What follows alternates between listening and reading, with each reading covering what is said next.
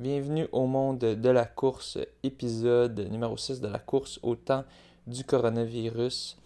Euh, tout d'abord, désolé pour le délai de publication. En ce moment, on est en plein euh, déménagement. Ma blonde emménage chez moi, donc euh, ça, ça, te prend nos journées, tout préparer les boîtes. Et ma blonde est en fin de session en ce moment, en plus, donc pour sa session en tout cas un de ses cours cet été. Donc, euh, elle rush pas mal. Donc, cette fois-ci, euh, je vais essayer de, faire la tâche à moi seul de couvrir les nouvelles. Et en plus, on a beaucoup de nouvelles. Donc, je pense que ça va pas être un problème. Je pense que même sinon, l'épisode durerait pas mal trop longtemps. Surtout si on a un autre débat sur le rôle de la science dans euh, dans la course. Euh, je reviendrai euh, là-dessus à la fin de l'épisode aussi pour faire juste une petite conclusion parce que j'avais lu les articles qui avaient été partagés et je voulais juste dire mes conclusions suite à ma lecture de ces articles. tout d'abord, je voulais apporter une petite, une petite correction, une petite excuse. L'épisode de la course au temps du coronavirus numéro 5 initialement, j'avais mis le mauvais fichier. Euh, je pense que j'avais fait ça, j'avais uploadé ça autour de 1h euh, du matin. Euh, puis ça a l'air que j'ai mis le mauvais fichier audio. donc certaines personnes ne comprenaient pas trop parce que c'était celui de la course au temps du coronavirus numéro 1 qui jouait, je pense. eh bien, merci beaucoup à Danny Martel qui m'a fait réaliser cette erreur-là. Euh, dès le matin, je pense environ 4-5 euh, heures après que c'était uploadé, j'ai reçu un, message de sa part j'ai pu euh, corriger ça. Je pense qu'il y a environ 50 personnes qui ont eu le temps de télécharger le mauvais fichier avant ça. mais donc, si c'était le cas pour vous puis que vous vous demandiez qu'est-ce qui se passait, c'est pas vous qui verriez fou, c'était bien moi. et là, maintenant, le bon fichier a été mis. Donc, si jamais vous n'avez pas eu l'occasion de l'écouter, euh, ben, je vous conseille de l'écouter en premier pour euh, que ça fonctionne en ordre chronologique. Donc, retélécharger euh, l'épisode numéro 5 de la course au temps du coronavirus.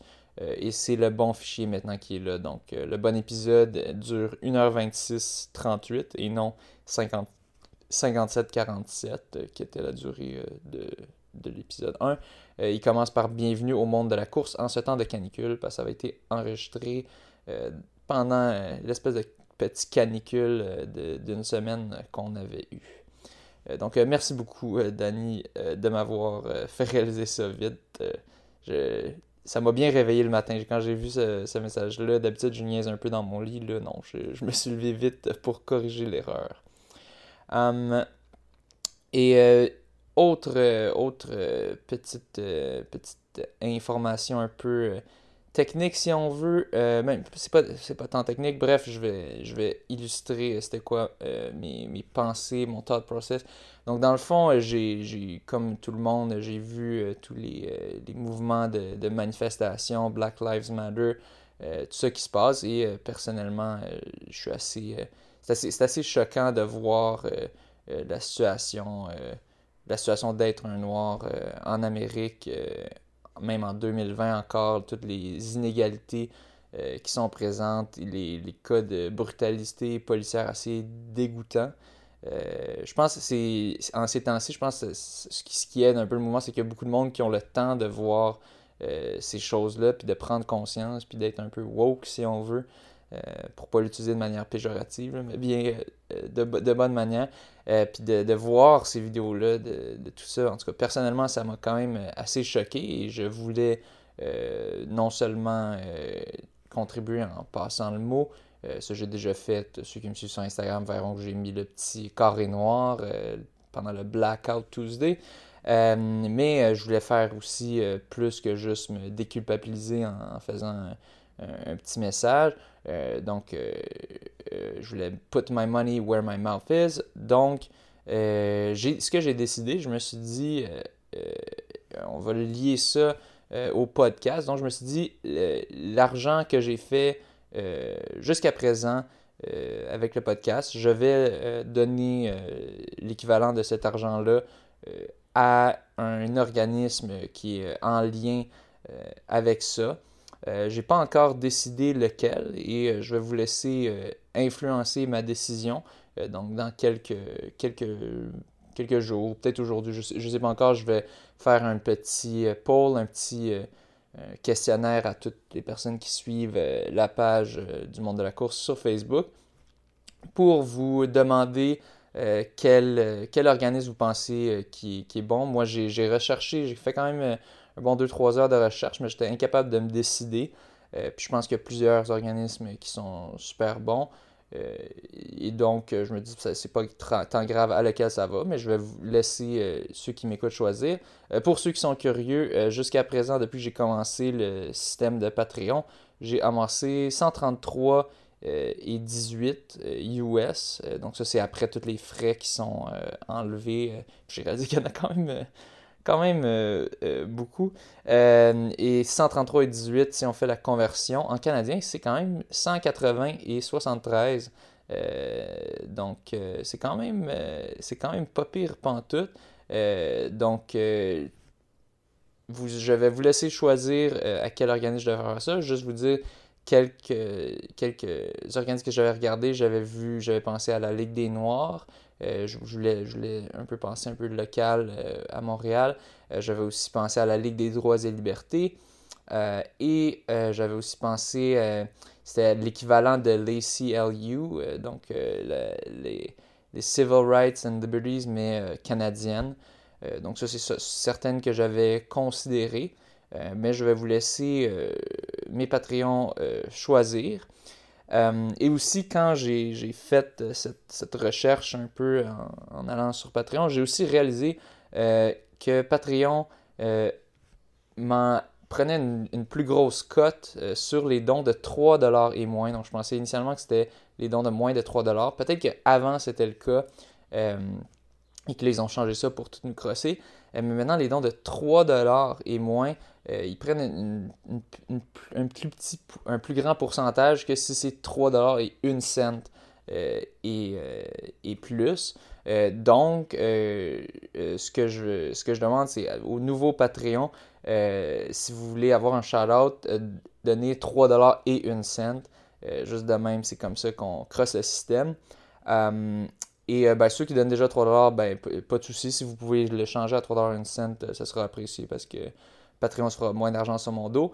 Euh, mais euh, sinon, c'est pas grave, je vais continuer euh, à vous faire des shout-outs. Et j'ai décidé aussi pour inciter les gens à, monter en haut de 3$, j'ai aussi décidé que maintenant, dorénavant, pour ceux qui payent 5$, je donnerai un deuxième shout-out. comme ça, ça donne un petit incentive de plus. ça fait comme un package deal au lieu de revenir à 3 piastres. tu en as deux pour le prix de 5. Bref, euh, marketing. Euh, donc, euh, je donne un deuxième shout-out à Mathieu Pollard et Tristan Garcia. merci beaucoup pour votre support. et donc, aussi, une chose que je vais rajouter, à partir pour ce mois-ci, toutes les, toutes les nouveaux, nouveaux abonnements que je recevrai, ça va s'ajouter au, montant, au montant que je vais donner. et j'inclurai aussi le mois suivant pour tous les nouveaux abonnements. Donc, si euh, vous vous abonnez euh, pour ce mois-ci, euh, puis que vous donnez, mettons, 4 piastres, ben là, je donnerai 8 piastres, l'équivalent de 8 piastres avec la conversion et tout ça, mais en enlevant tous les frais, à l'organisme qui aura été choisi par vous, mes Patreons. Donc, bref, c'est ça qui va faire pour euh, toutes les choses à l'ordre du jour. On peut maintenant commencer euh, avec les nouvelles. Euh, et pour rester en lien avec le mouvement Black Lives Matter qui se passe, on va revenir un peu sur l'histoire d'Ahmad Arbery, le jogger noir qui s'était fait tuer par deux, deux un peu, si on veut, un peu redneck, en tout cas deux personnes qui se, se, prenaient un peu pour la police, qui l'avaient suivi euh, dans leur pick-up, euh, qu'il avait qui mis, avait mis leur pick-up devant lui, lui bloqué le chemin, euh, descendu avec des shotguns. Puis là, après ça, la caméra, on voit pas trop, ça se tasse. Finalement, Ahmad, Ahmad Arbery s'est un peu battu avec eux parce qu'il essayait de survivre un peu. Il voit juste deux, deux rednecks avec des shotguns qui s'approchent de lui. Je pense que tu vas pas. Que tu commences à. C'est fight or flight situation. Fait que. Puis s'il essaie de courir, il a peut-être peur de se faire tirer dans le dos. donc, c'est la décision sur le moment qu'il a pris d'essayer d'enlever le shotgun de ses mains. et il s'est fait tirer deux, trois fois. Et après ça, il était sur le sol. Euh, en ce moment, le procès est en cours pour voir si euh, Travis McMichael et son père euh, vont, seront, seront, ils devront faire de la prison pour meurtre. personnellement, je pense que c'est assez clair et je pense que ça va, ça va se passer parce qu'il y a tellement de, de choses pas correctes qui, sont, qui, qui, se sont passées dans, dans cette histoire-là juste ils pouvaient pas ils avaient ils en aucun droit de faire un citizen's arrest puis te pointer devant quelqu'un avec ton shotgun euh, en position euh, puis le, shotgun n'était pas pointé vers le sol il était euh, pas pointé directement droit mais quand même en angle. Donc c'est ultra menaçant. Donc je pense je pense que ça va être assez facile pour le pour le, parti qui attaque, dans le fond, la, la, le prosécuteur de, de dire ben, regarde, tu, l'as menacé pour sa vie, donc c'était tout à fait normal qu'il se batte pour le shotgun. Et donc, euh, le fait que tu l'as tué n'était pas euh, justifié parce que c'était simplement lui qui. C'était Ahmad Arbery qui se défendait euh, et non toi. Et non, et non toi qui te défendais, c'était toi l'agresseur dans ce cas-ci.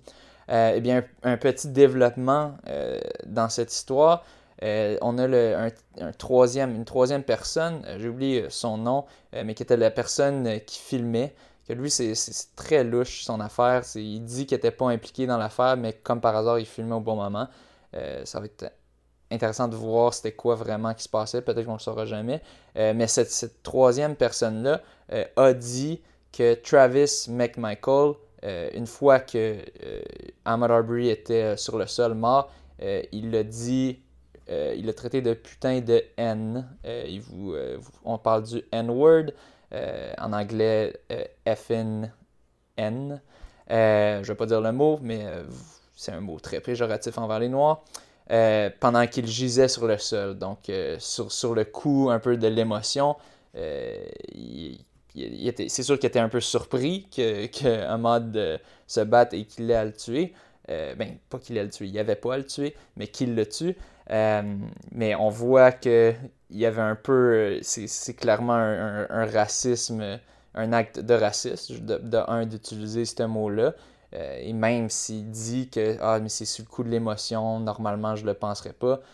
Euh, je pense que ça, à ceux qui avaient des doutes si c'était un, acte raciste ou non, je pense que ça va avoir définitivement un, un effet sur la balance.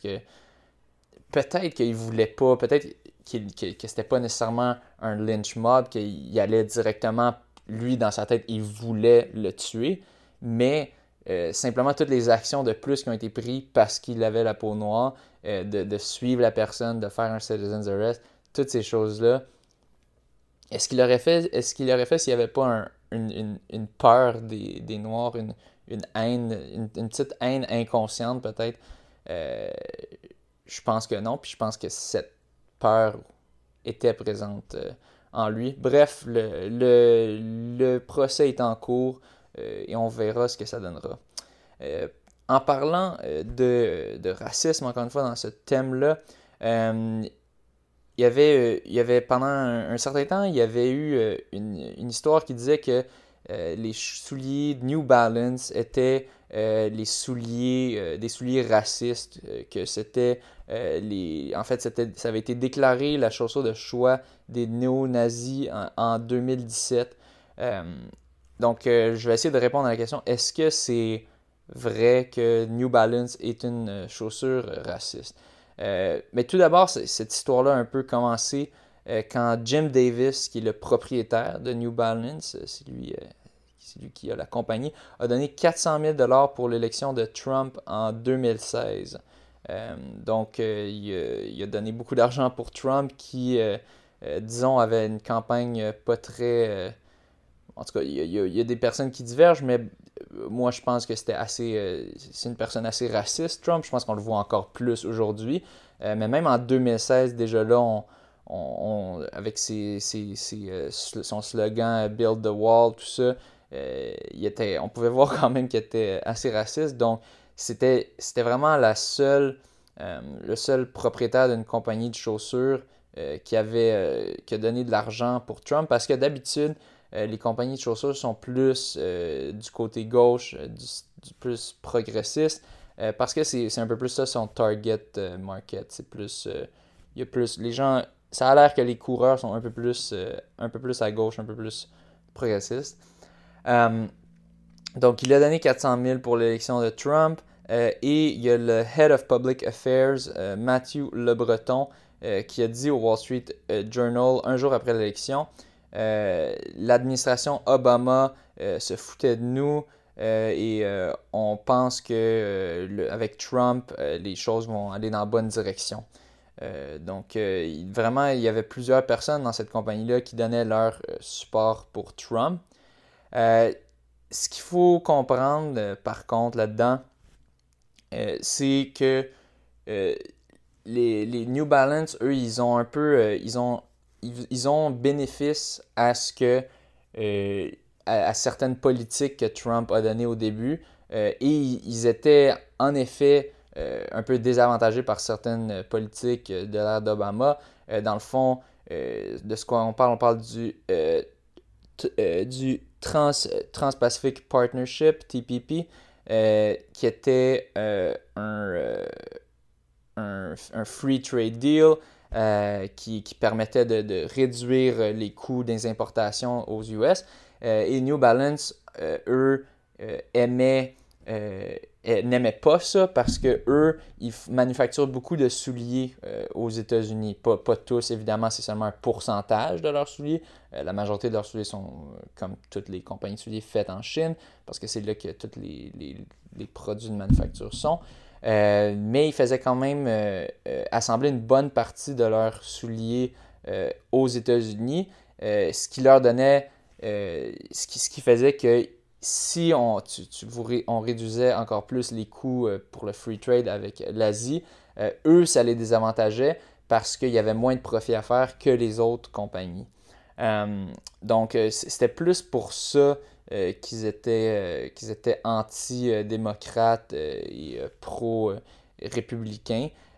initialement, Jim Davis, je pense qu'il ne supportait pas Trump, il supportait un autre candidat, mais quand son candidat favori s'est retiré, il a supporté Trump.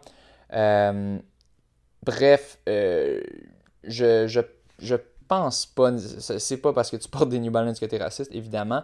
Euh, je, je pense pas qu'aujourd'hui, New Balance a non plus cette, cette image de, chaussures racistes, parce qu'on on a pu le voir, ils, ont, été quand même très vocaux.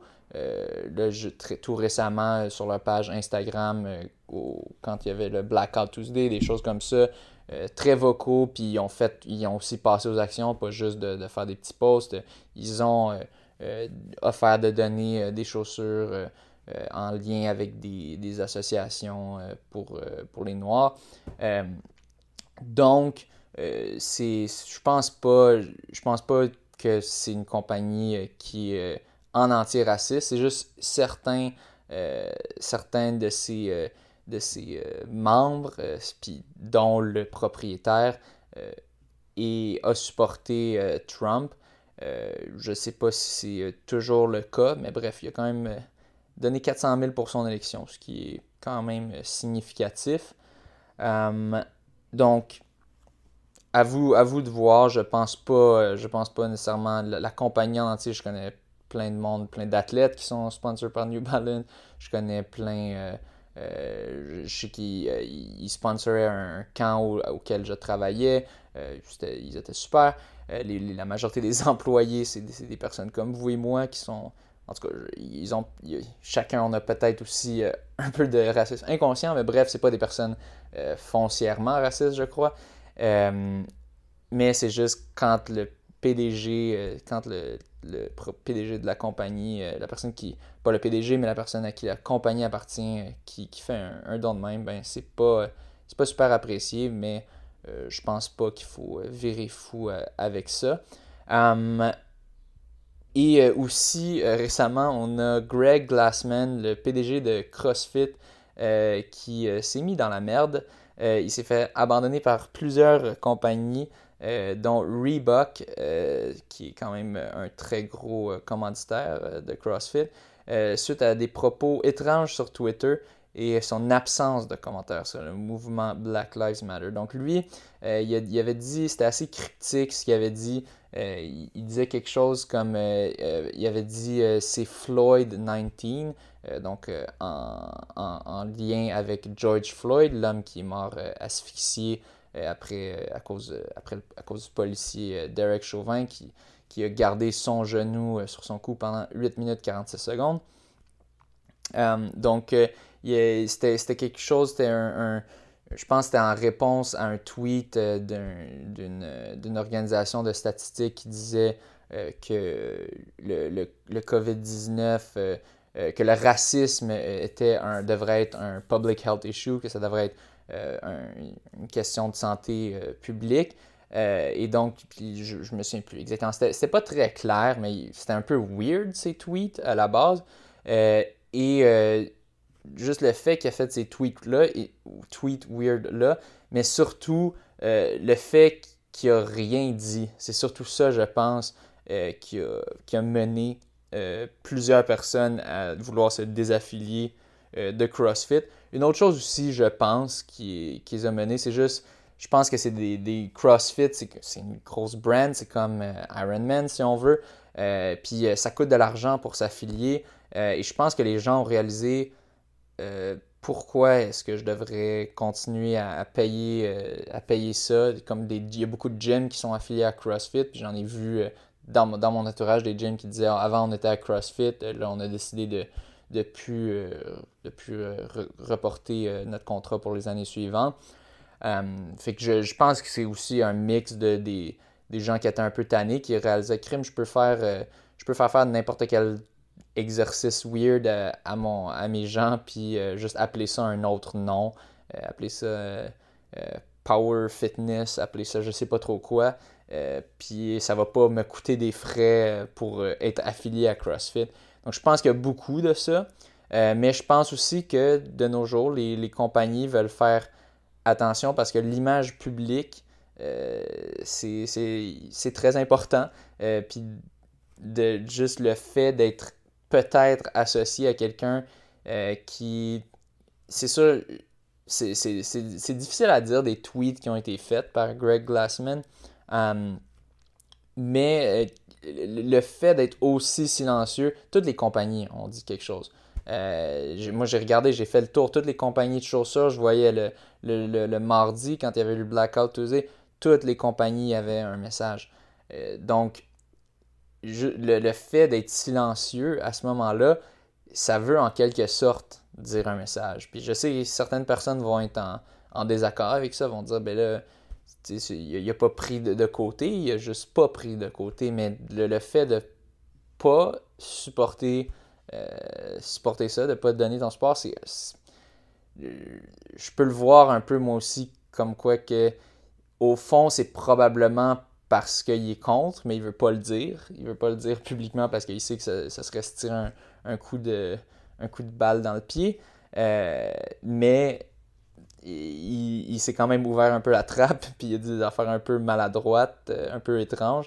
Euh, puis c'est de même que finalement il s'est calé, puis que les, compagnons ont juste dit non, c'est trop un, danger cette personne-là. Après ça, il va sortir de quoi d'autre, puis là, nous, on va faire dur parce qu'on l'a pas droppé plus tôt.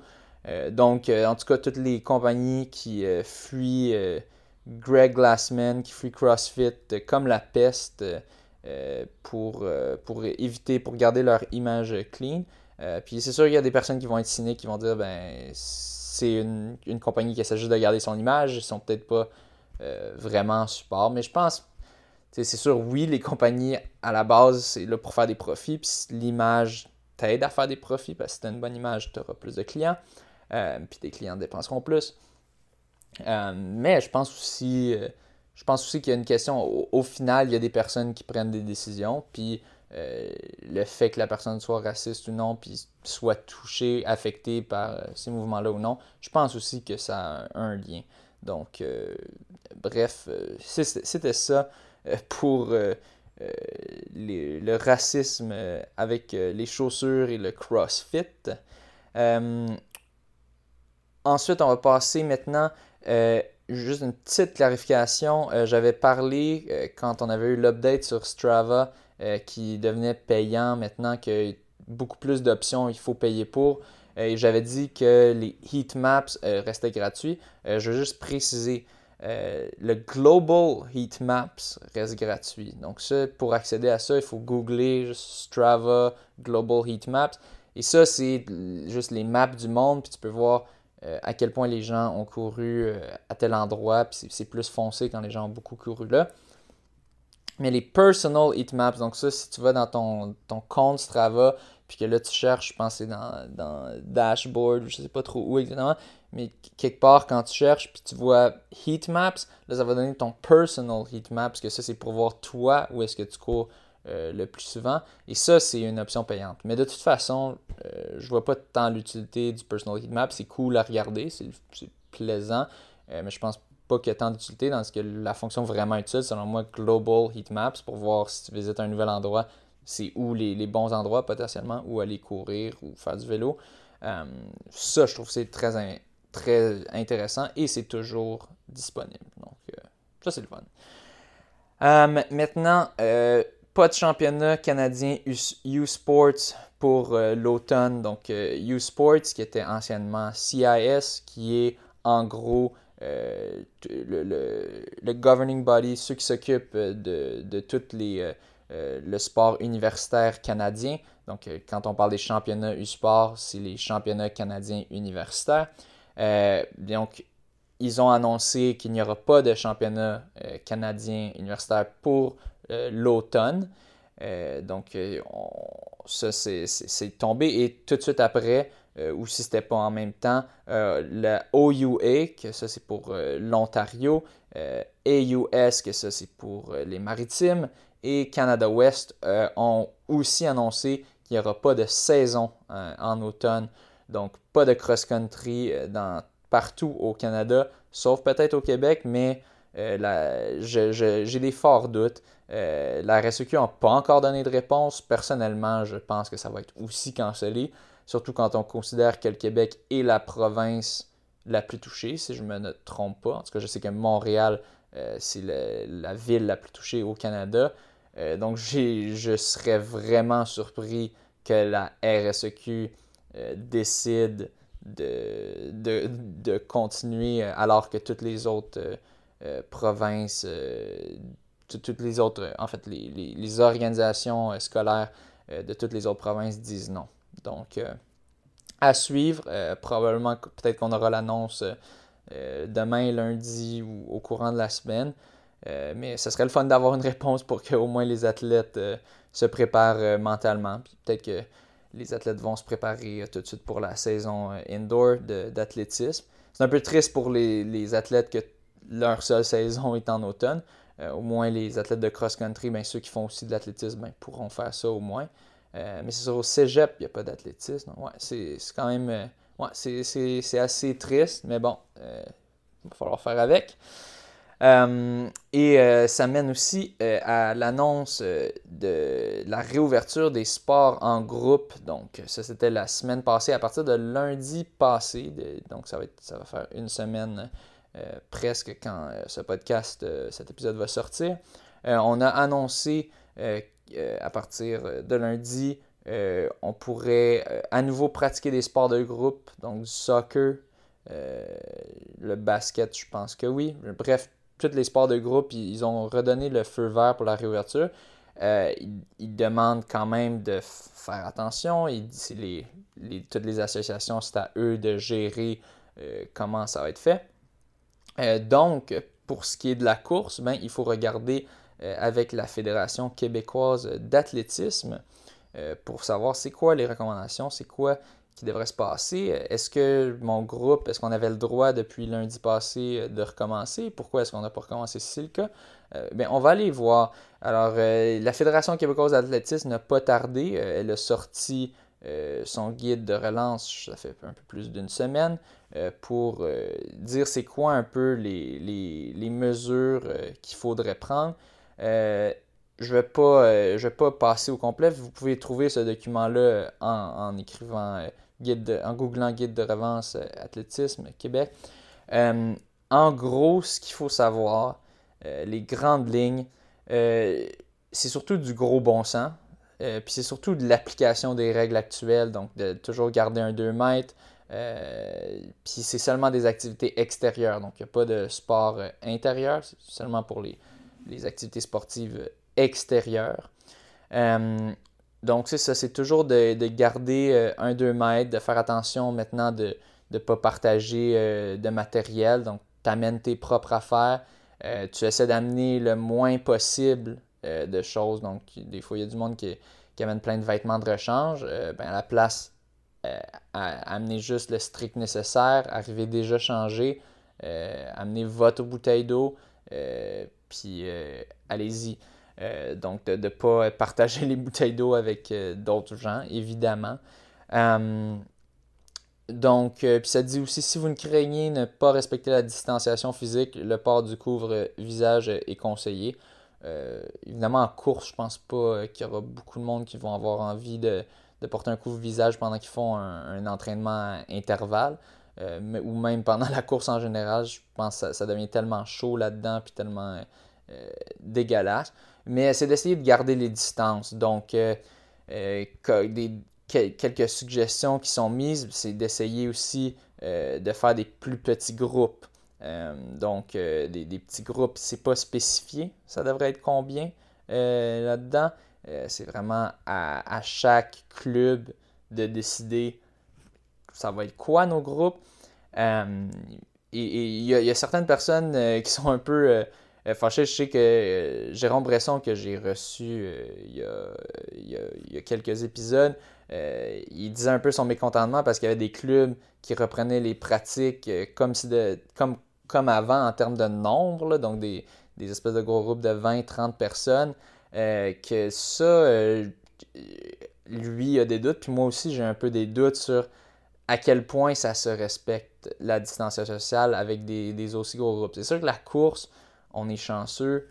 Euh, c'est un sport que tu as besoin de toucher à personne, contrairement à, d'autres sports que des fois tu, tu, utilises tes bras un peu, puis tu te rapproches du ballon ou de la POC ou des choses comme ça. Euh, on n'a pas de matériel à partager, sauf pour ceux qui font peut-être le relais.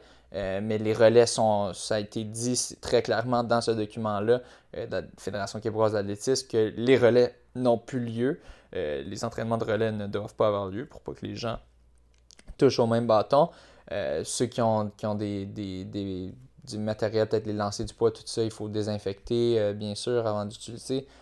puis peut-être essayer de juste utiliser leur, ceux à eux. Donc, euh, c'est ça, des fois, il faut partager. Je sais pas, je, sais pas comment les clubs gèrent ça exactement, mais je pense qu'il euh, faut avoir bien du désinfectant. personnellement, je pense que ça serait mieux d'avoir juste un item par personne parce qu'à un moment donné, les, un moment donné, les gens slack, puis euh, les, un moment donné, les gens désinfectent pas tout, puis, ou n'y pensent pas. mais bref, pour revenir à la course, je sais que dans mon club, euh, on était là en ce moment, les clubs sont en discussion parce que la, nouvelle était sortie, euh, je pense, le, jeudi ou vendredi. Puis là, après ça, ça disait le lundi suivant, euh, vous pourrez recommencer. donc là, les clubs, OK, ils font du rattrapage. On se dit, bon, qu'est-ce qu'on qu'est-ce va faire? je sais que mon club à moi, ah, le, club athlétisme Ville-Marie, ils ont décidé, le, coach est en train d'essayer de faire des, des, plages horaires pour faire des petits groupes euh, de 5 personnes maximum euh, qui viennent à différents moments, que les gens arrivent, ils ont déjà fait leur, euh, leur réchauffement, ils arrivent à tel endroit pour, pour recevoir les directives du coach sur l'entraînement, ils font l'entraînement, puis là après ça, cool down, ils repartent, puis là un nouveau groupe qui arrive, qui, a déjà, qui vient de faire son, son réchauffement. Donc c'est une façon de procéder. Personnellement, je trouve ça bien de l'allure. Euh, parce que je pense que si tu as un, trop gros groupe, euh, ça va finir que les gens vont, vont complètement ils vont courir euh, ensemble à, la queue leu Et c'est ça qu'il faut surtout éviter. il y avait l'étude, je me souviens, qui était, était sortie sur c'était une, étude de, simulation biomécanique des gouttelettes, des particules de gouttelettes que j'avais critiqué initialement. c'est un peu la façon que ça avait été reporté, que c'était pas très clair, que c'était une, simulation physique.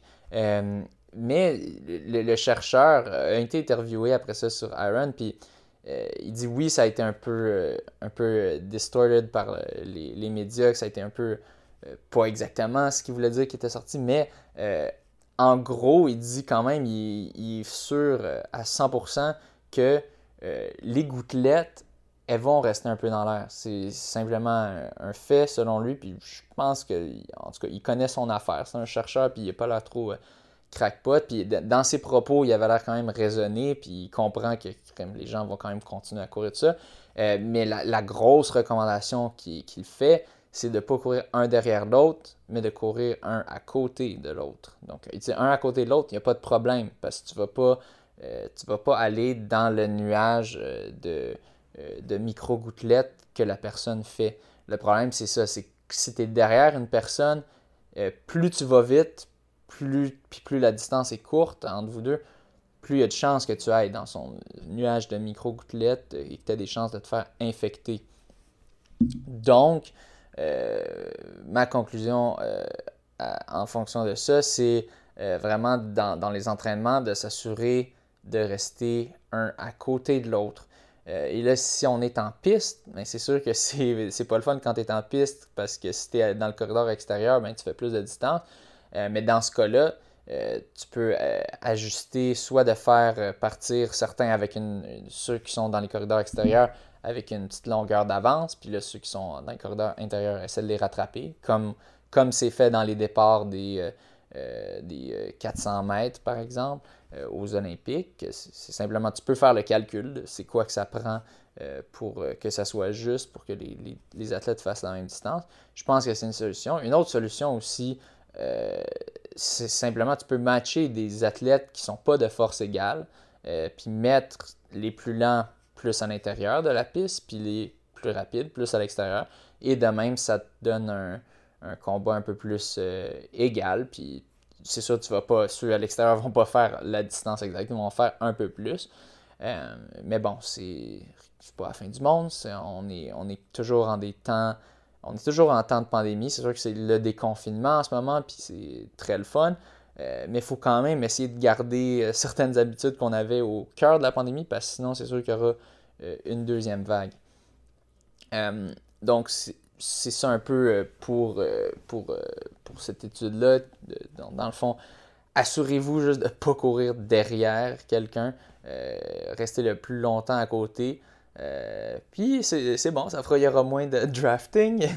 Euh, puis euh, c'est ça. Donc restez, restez à côté. et donc, si, si votre club, vous avez des entraînements à comme 25-30 personnes, peut-être demander au coach ben, pourquoi est-ce qu'il y a ça? Puis regardez, soyez conscient un peu, regardez de quoi est-ce que, est que vous avez l'impression que les gens respectent en ce moment quand, vous avez euh, un entraînement de 30 personnes? Est-ce que vous pensez que les gens sont pas. Euh, sont pas. Euh, est-ce qu'ils sont trop proches ou est-ce que la, distance est respectée? Ouais, c'est très, très épineux parce que c'est pas. Il n'y a pas de, de recette claire et nette. il y a plein de recommandations, mais toutes ces recommandations-là, dans le guide, en gros, c'est du gros bon sens. C'est de, tout faire, d'essayer de, se laver les mains, de, faire le plus possible pour limiter les contacts, euh, limiter, euh, euh, limiter les entraînements aux entraînements nécessaires, évidemment. On ne va pas faire des gros, des gros entraînements de groupe juste pour jogger. Si tu veux aller juste avec ton ami pour jogger, un à côté de l'autre, pas de problème. faire des gros entraînements, on essaie de euh, des entraînements avec plusieurs personnes, on essaie de limiter ça euh, au minimum. Euh, c'est ça. C'est surtout du gros bon sens. aussi, faire attention, pas de high five, évidemment. tu peux changer ça par quelque chose d'autre, peut-être des, des, foot five avec les pieds ou juste virtuellement ou juste à distance de, le faire. c'est sûr, il va falloir changer un peu nos, habitudes, comment on fait ça. mais je pense que c'est, quand même, c'est, très, ça va être très plaisant, enfin, de pouvoir à nouveau faire des vrais entraînements, si on veut, de s'entraîner avec des gens. Personnellement, je trouve que ça fait toute la différence. justement, hier, j'ai j'ai fait mon premier entraînement avec quelqu'un euh, il y avait Perry McKinnon qui est rendu euh, à Montréal pour l'été, puis il m'a envoyé un petit message. Euh, qui, Perry McKinnon qui est un coureur pour qui était pour l'université de Sherbrooke avant, qui est originaire de Sherbrooke. et lui, ses temps, je ne suis plus trop sûr c'est PB, mais c'est autour des miens. donc il est quand même assez rapide. puis c'est ça, on s'est fait un, 40 à allure demi-marathon hier c'était tellement, c'était tellement plus le fun, j'étais tellement plus capable de pousser euh, que quand j'étais tout seul, que je suis sûr que j'aurais fait plus lent. Il y a des moments, là, un moment donné, j'avais tellement envie de lâcher, mais là, lui, il continuait. Fait que là, je me disais, non, non, je vais pas me laisser dropper. Puis là, je, je pousse plus. Puis on a tenu quand même du 3-20 pendant 40 minutes. Euh, surtout avec pendant 25 minutes, on avait un pas pire, un vent faible à moyen de visage. Euh, de, face. Et, les premières 15 minutes, c'était de dos, ça allait bien. Puis après ça, de face, je pensais que ça allait dropper complètement. Puis on a réussi à toffer. Euh, je trouve que ça fait tellement toute la différence. Juste d'avoir une personne. Tu n'as pas, besoin d'avoir 20 personnes pour avoir un bon entraînement. Moi, je trouve que ça prend une personne qui est capable de tenir avec toi euh, pendant une partie des répétitions. Ça fait toute la différence. Donc, euh, je pense personnellement, si je vais euh, retourner aux entraînements de groupe, euh, peut-être certains.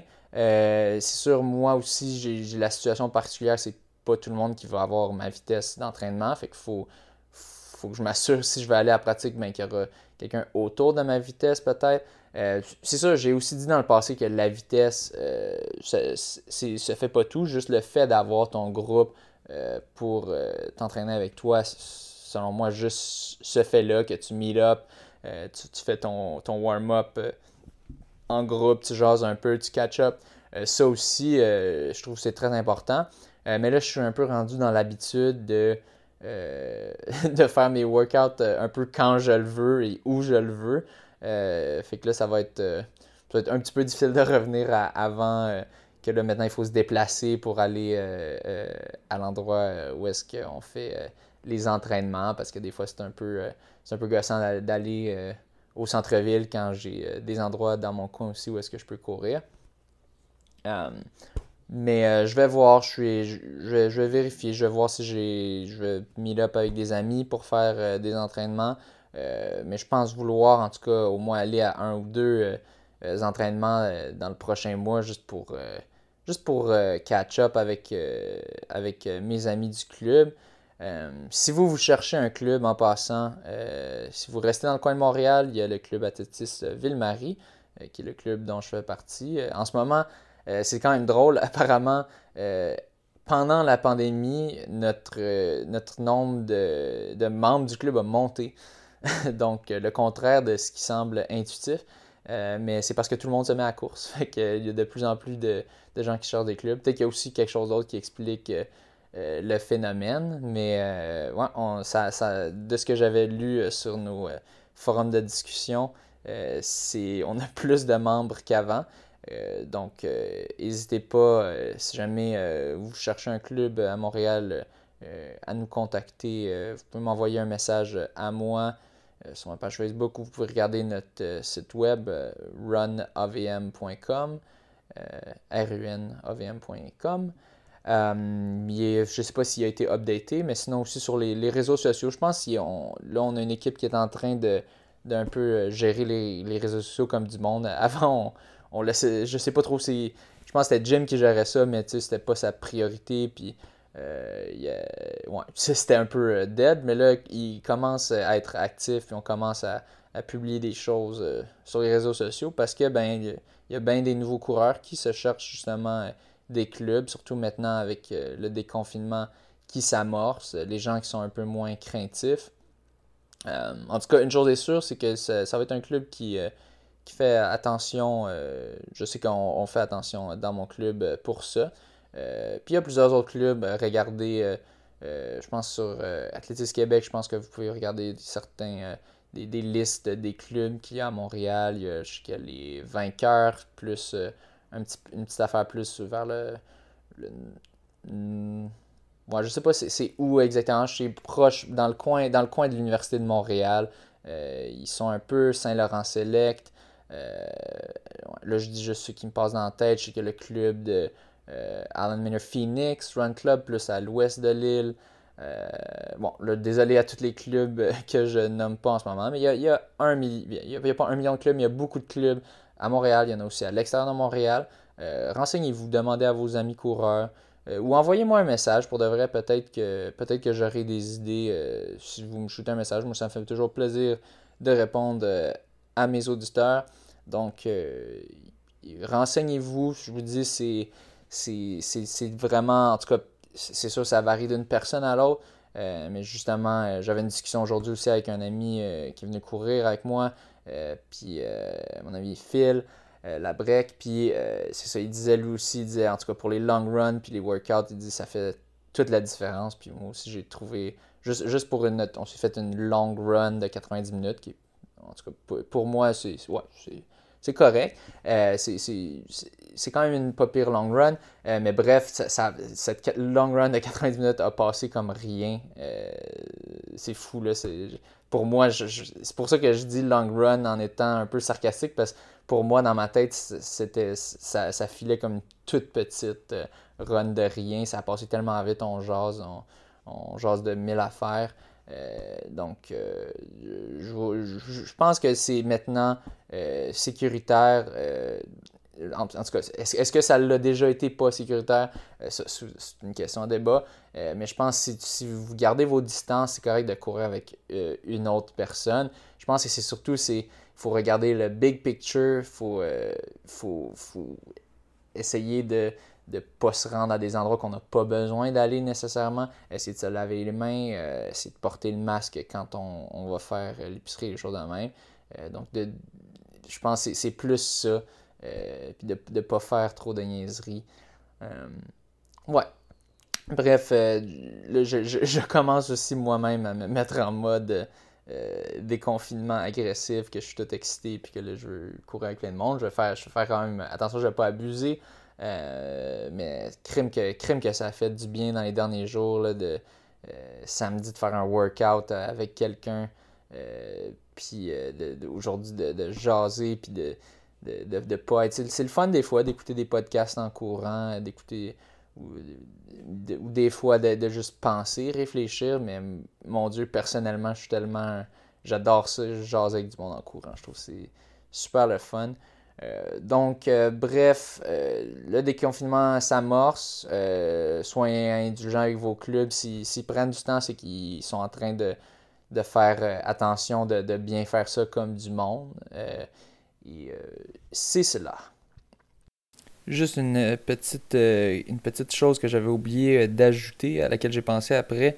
dans le guide de la relance d'athlétisme, un des points importants, et de questionner les athlètes euh, auparavant pour voir s'ils ont des symptômes de la COVID, donc voir s'ils font de la fièvre ou s'ils font de la toux, s'ils euh, pensent qu'ils sont peut-être infectés, de faire ça avant qu'ils se pointent à la pratique, évidemment. Aussi de le faire à, la pratique, ça, aussi c'est important, mais idéalement c'est de, de, le faire avant. Donc s'il y a une personne, des fois tu des fois, tu, tu penses pas euh, que c'est trop important ou tu, tu y penses, tu réfléchis pas trop.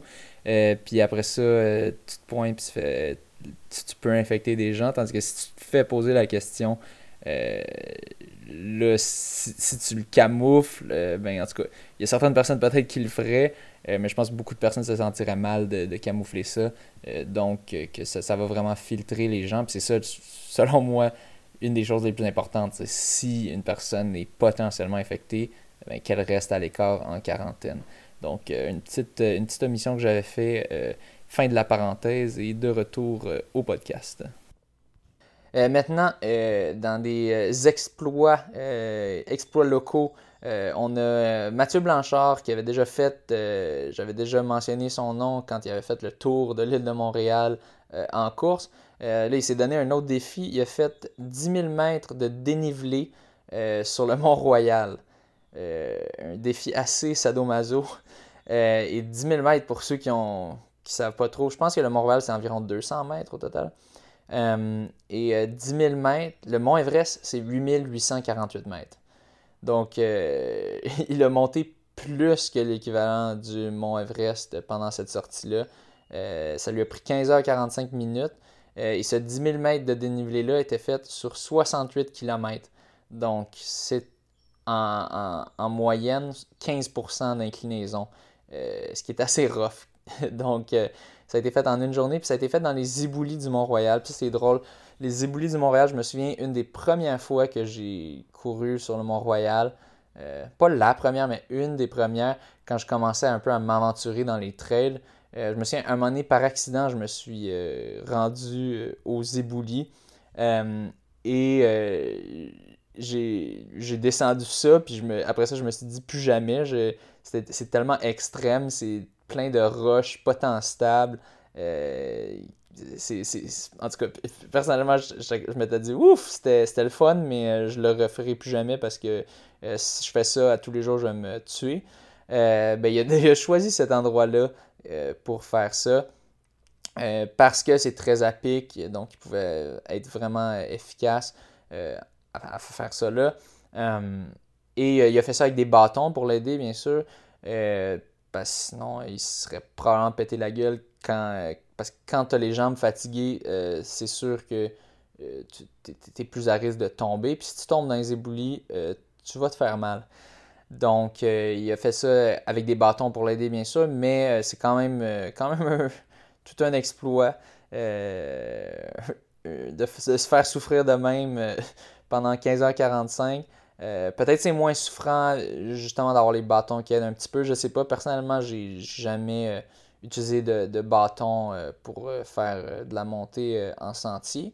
je sais pas à quel pourcentage ça t'aide.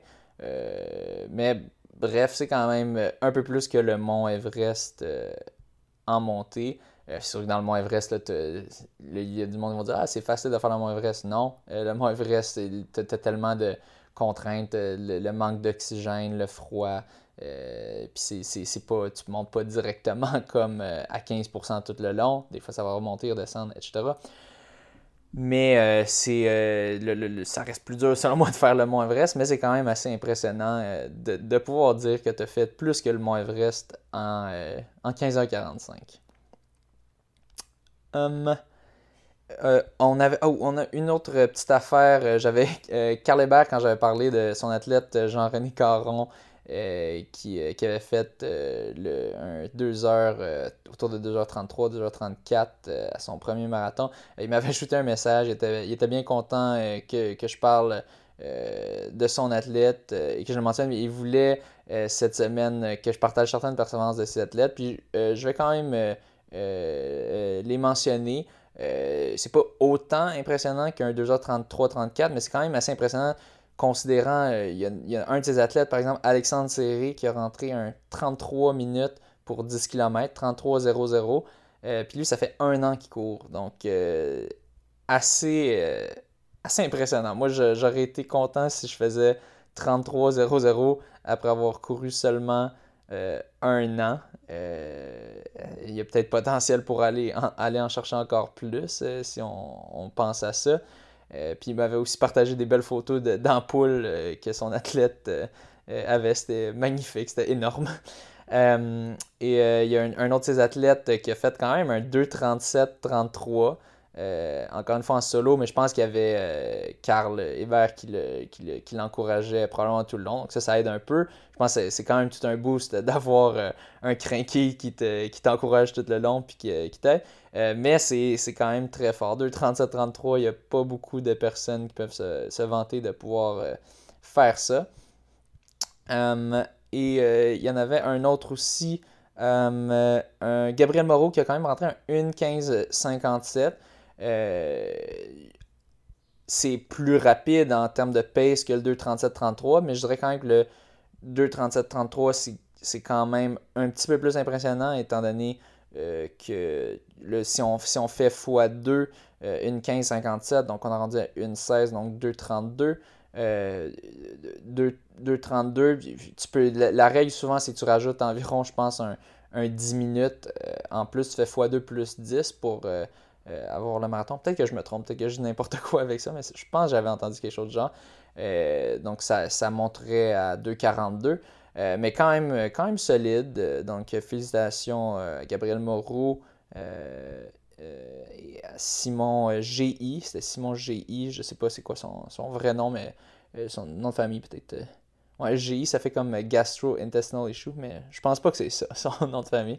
Et Alexandre Serré, puis Akal, qui, qui, a des poulains assez en, belle progression. C'est surtout impressionnant le fait que souvent c'est du monde qui sort un peu nulle part. C'est pas du, monde qui vient du circuit euh, euh, universitaire ou cégep. C'est juste des coureurs qui, s'y sont mis tout d'un coup. Euh, puis ils réussissent quand même à avoir des, beaux résultats, franchement. C'est un, 33 minutes après un an. Je pense qu'il y a beaucoup, beaucoup de coureurs qui, qui, sont jaloux. Je, sens votre jalousie en ce moment. Euh, puis moi, je suis un peu jaloux. Personnellement, si j'avais pu faire rentrer un 33 flat euh, euh, en un an d'entraînement, moi je pense qu'après après un an que je me suis mis à course, je devais être autour de peut-être 36 environ. 36, 35.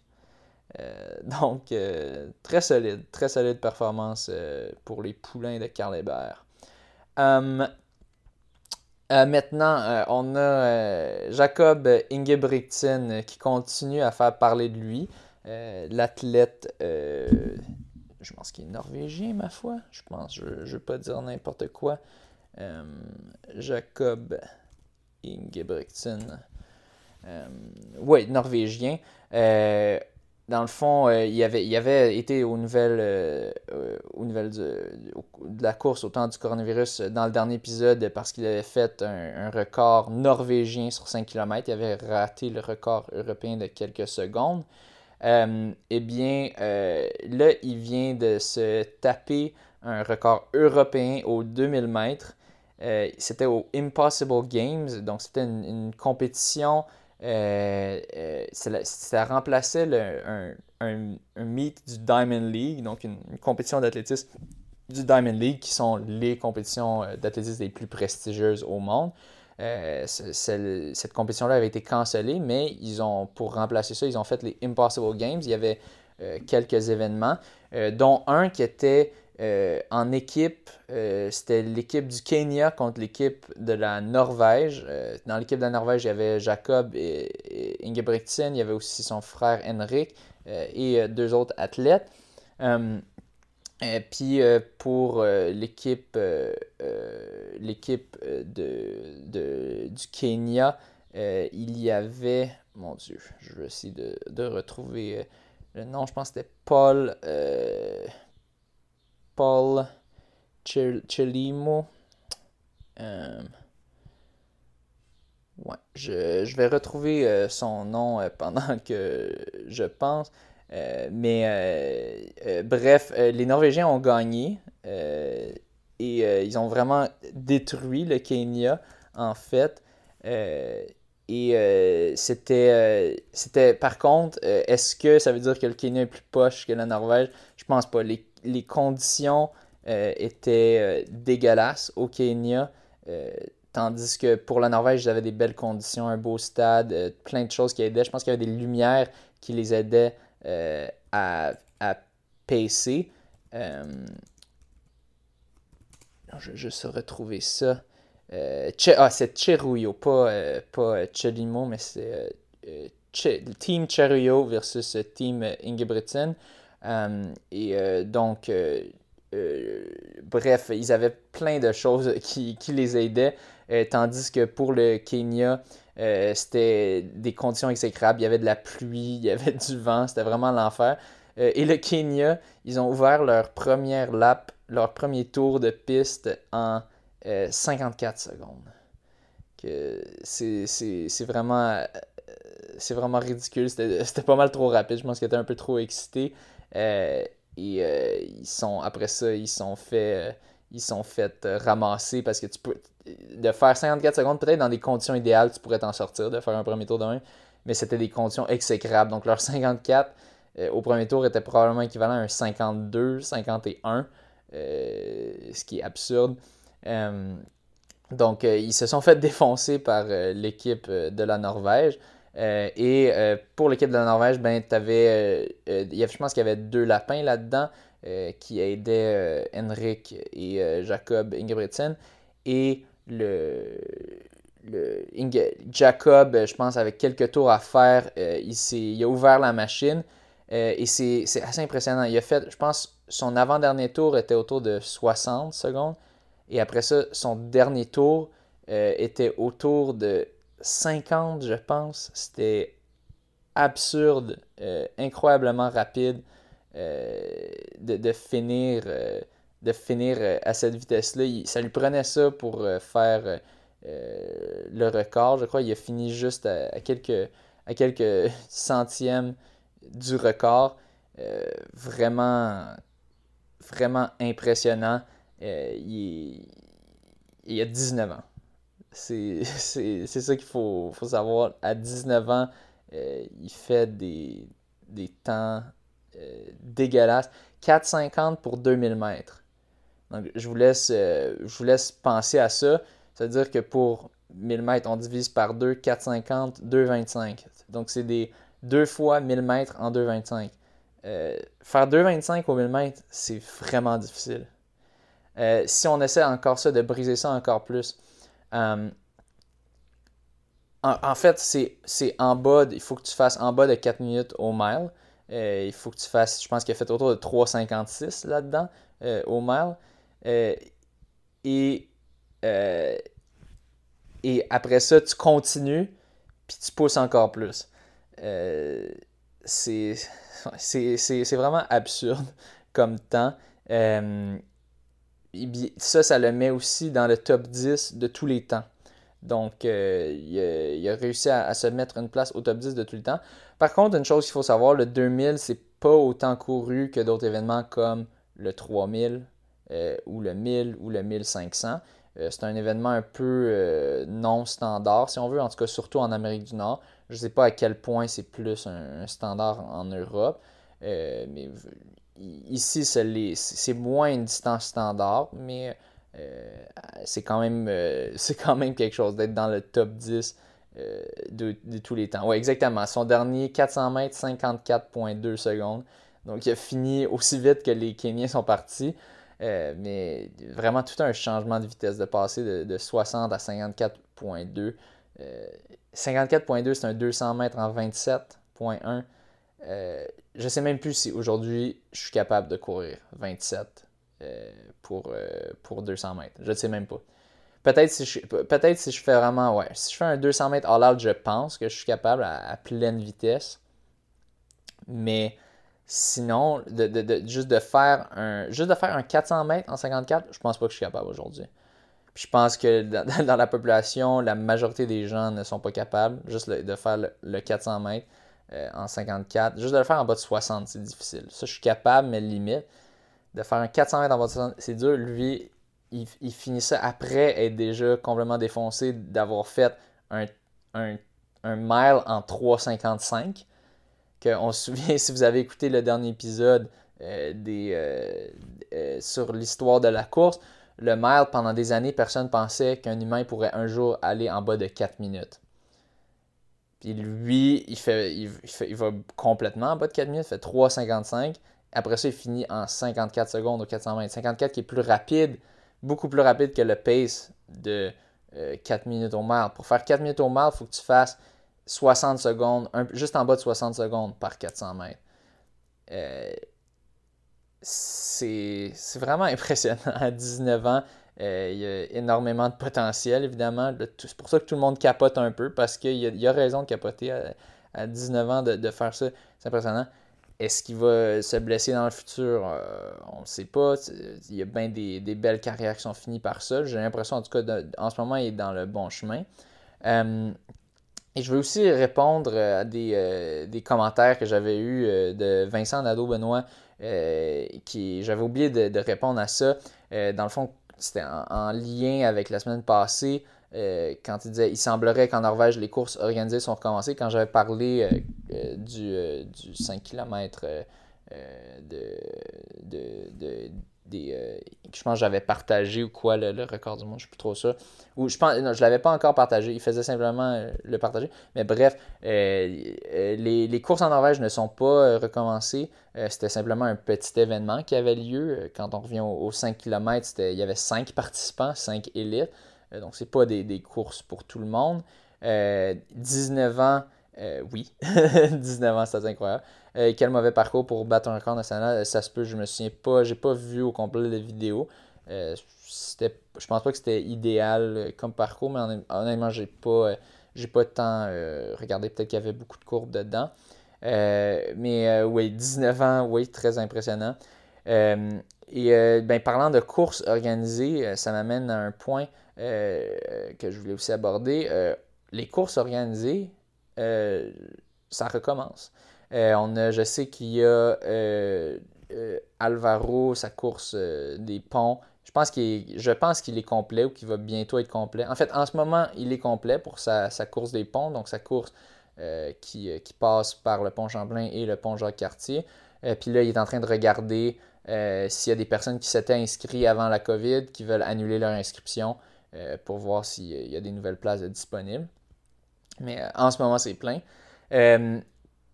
Est-ce que tous les événements vont recommencer? Euh, non, je pense. J'ai des forts doutes. Euh, marathon de Montréal, est-ce que ça va avoir lieu? Je suis à peu près sûr que non. Euh, marathon, marathon de Toronto, à peu près sûr que non. Il y a beaucoup, tous les gros marathons, à mon avis, ça va être cancellé parce que c'est impossible de s'assurer que tu as une distance entre les gens.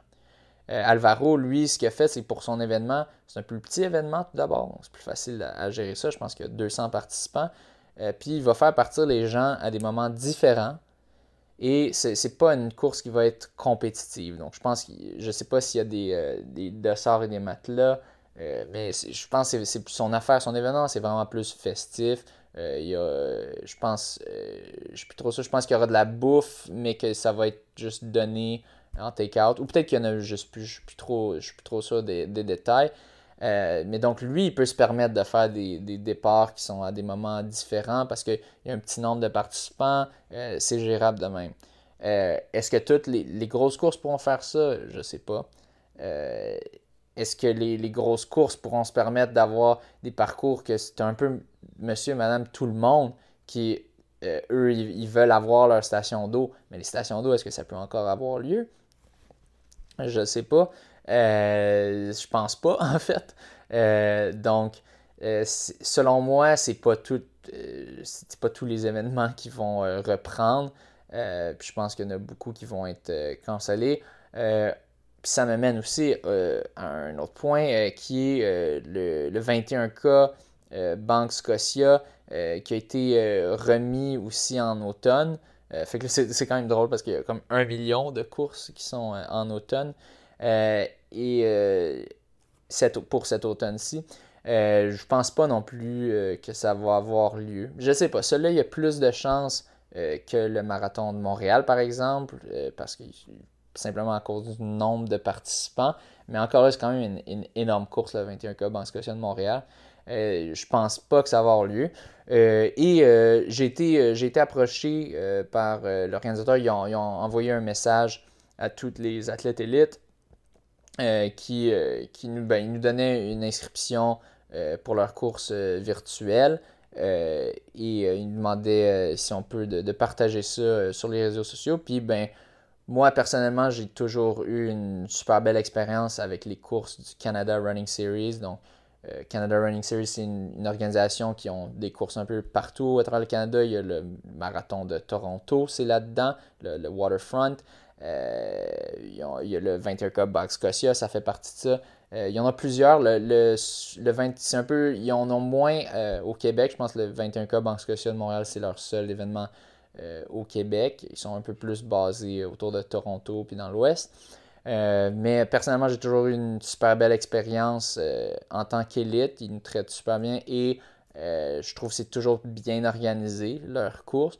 donc, je me suis dit, ben, pourquoi pas, je vais en parler à mon podcast. Donc, s'il y en a qui sont intéressés pour 35$, vous vous inscrivez en ligne. et vous rentrez votre temps quand vous voulez, entre maintenant, puis je pense que c'est jusqu'au 1er septembre. et vous avez, je pense pas qu'il demande de preuve ou rien. Vous faites juste rentrer votre temps sur Sportstat euh, et il vous envoie euh, une, euh, une, médaille et un chandail, si je ne me trompe pas. Je sais qu'il envoie au moins ça. puis je sais pas s'il y avait d'autres choses. Je pense qu'il disait aussi goodies bag. je vais juste vérifier dans mes courriels que je dise pas n'importe quoi. mais c'est ça. Donc pour 35 Honnêtement, euh, c'est surtout pour encourager euh, ces événements-là pour qu'ils continuent euh, à avoir lieu. si vous faites le, choix de, de, faire cette course virtuelle.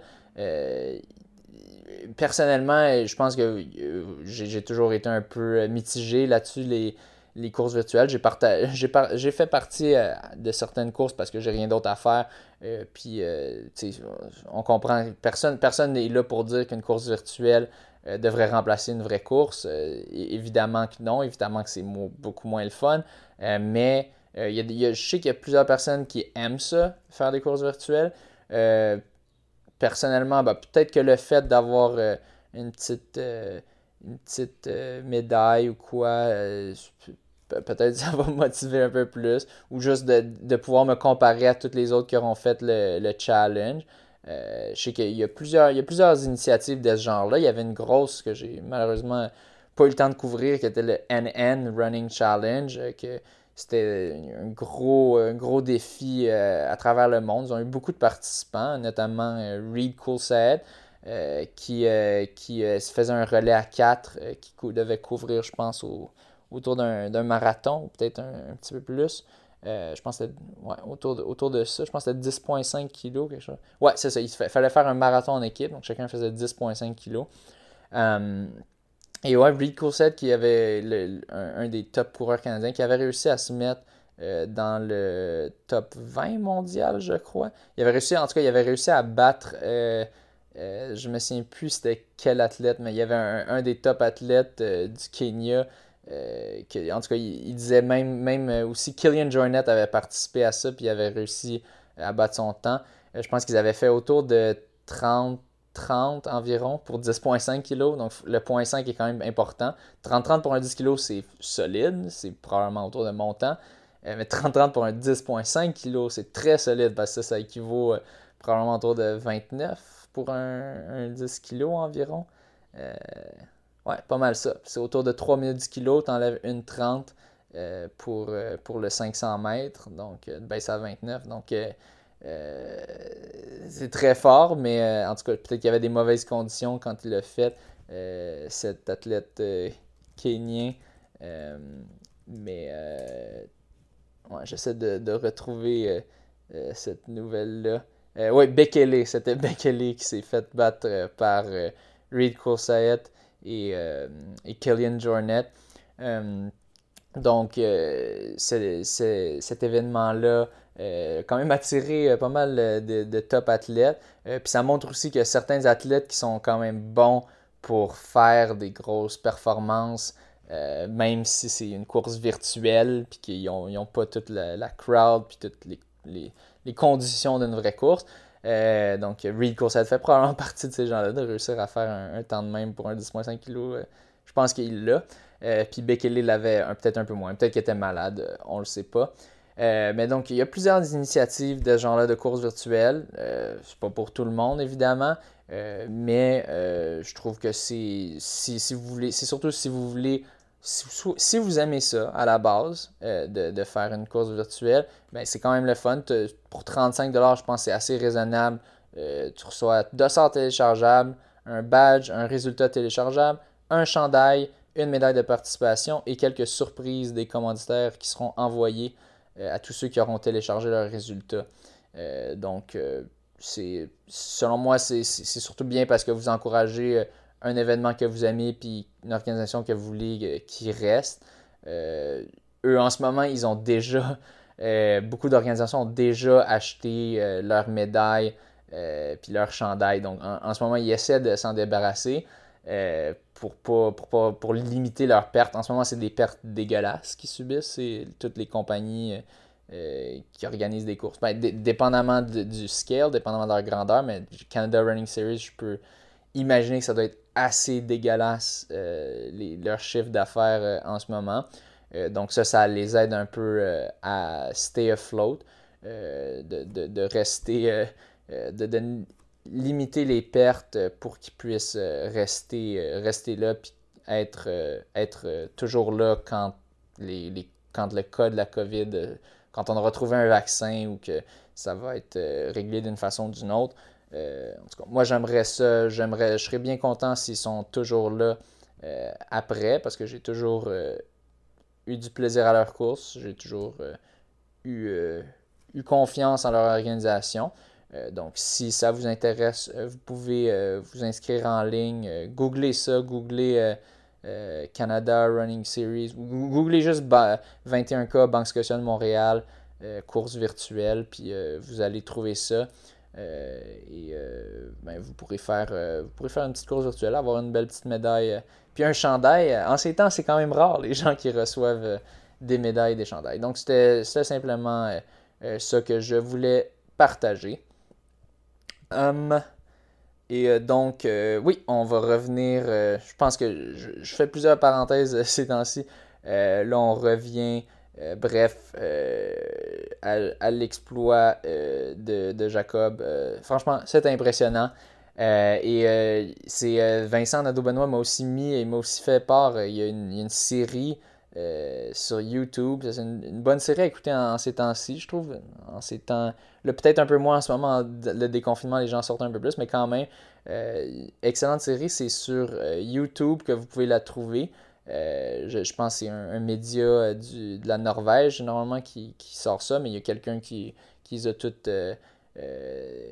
téléchargées, mis sur YouTube, puis euh, il y a des sous-titres euh, en anglais. Donc, si vous allez sur YouTube, vous, choisissez d'activer les sous-titres en anglais. Euh, vous pourrez voir des sous-titres qui sont quand même assez accurate, je pense. Je n'ai pas vu trop d'absurdité, de, phrases qui faisaient pas de sens. puis c'est très intéressant. Dans le fond, c'est. Je pense qu'il y a 5 ou 6 saisons. Il y a beaucoup de, beaucoup de saisons là-dessus. Puis ils ont commencé à suivre la famille Ingebrigtsen euh, depuis euh, un peu, pas à leur tout début. Euh, à, ce moment-là, quand ils ont commencé à les suivre, il y avait quand même Henrik qui était quand même qui rayonnait sur la scène internationale, qui avait fait les, les Olympiques. mais ils, ont suivi quand même, dans, ce documentaire-là, j'ai commencé la saison 1, puis on voit Jacob qui, est encore un, bébé vraiment, là, il n'est ben, pas un bébé, j'exagère, mais il a comme peut-être comme 12 ans, euh, puis il est tout petit, il est tellement plus petit, puis il est encore en train de commencer, puis il dit Ah, je veux, un jour, je veux essayer de, de, battre euh, Henrik, euh, puis d'aller dans ses pas. puis c'est quand même intéressant de voir. À ce moment-là, il ne savait pas qu'il deviendrait aussi big que ça. Là, maintenant, en ce moment, tout le monde, tout le monde parle, de, parle de lui. mais c'est super intéressant de voir aussi euh, le, le, père, euh, ben, toute, toute, la famille, mais le père, c'est quand même.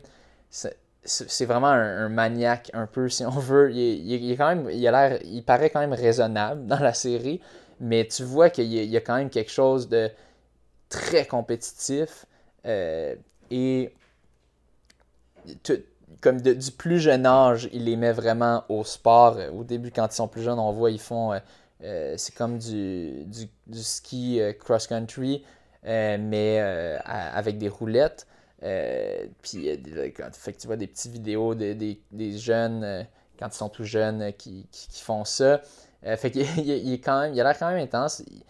techniquement, il les force pas parce qu'il y, y, en a d'autres de cette famille-là qui sont très nombreux. Je pense qu'ils sont 6 ou 7 il y, a, deux, deux, enfants, je sais, qui, ont, juste lâché ça, qui étaient tannés euh, euh, de, faire ça à 100%, euh, parce que leur, père est quand même très intense, ils font des entraînements très, très c'est très carré, l'horaire est très rigide, ils font les entraînements à telle heure, puis la récupération, puis tout ça.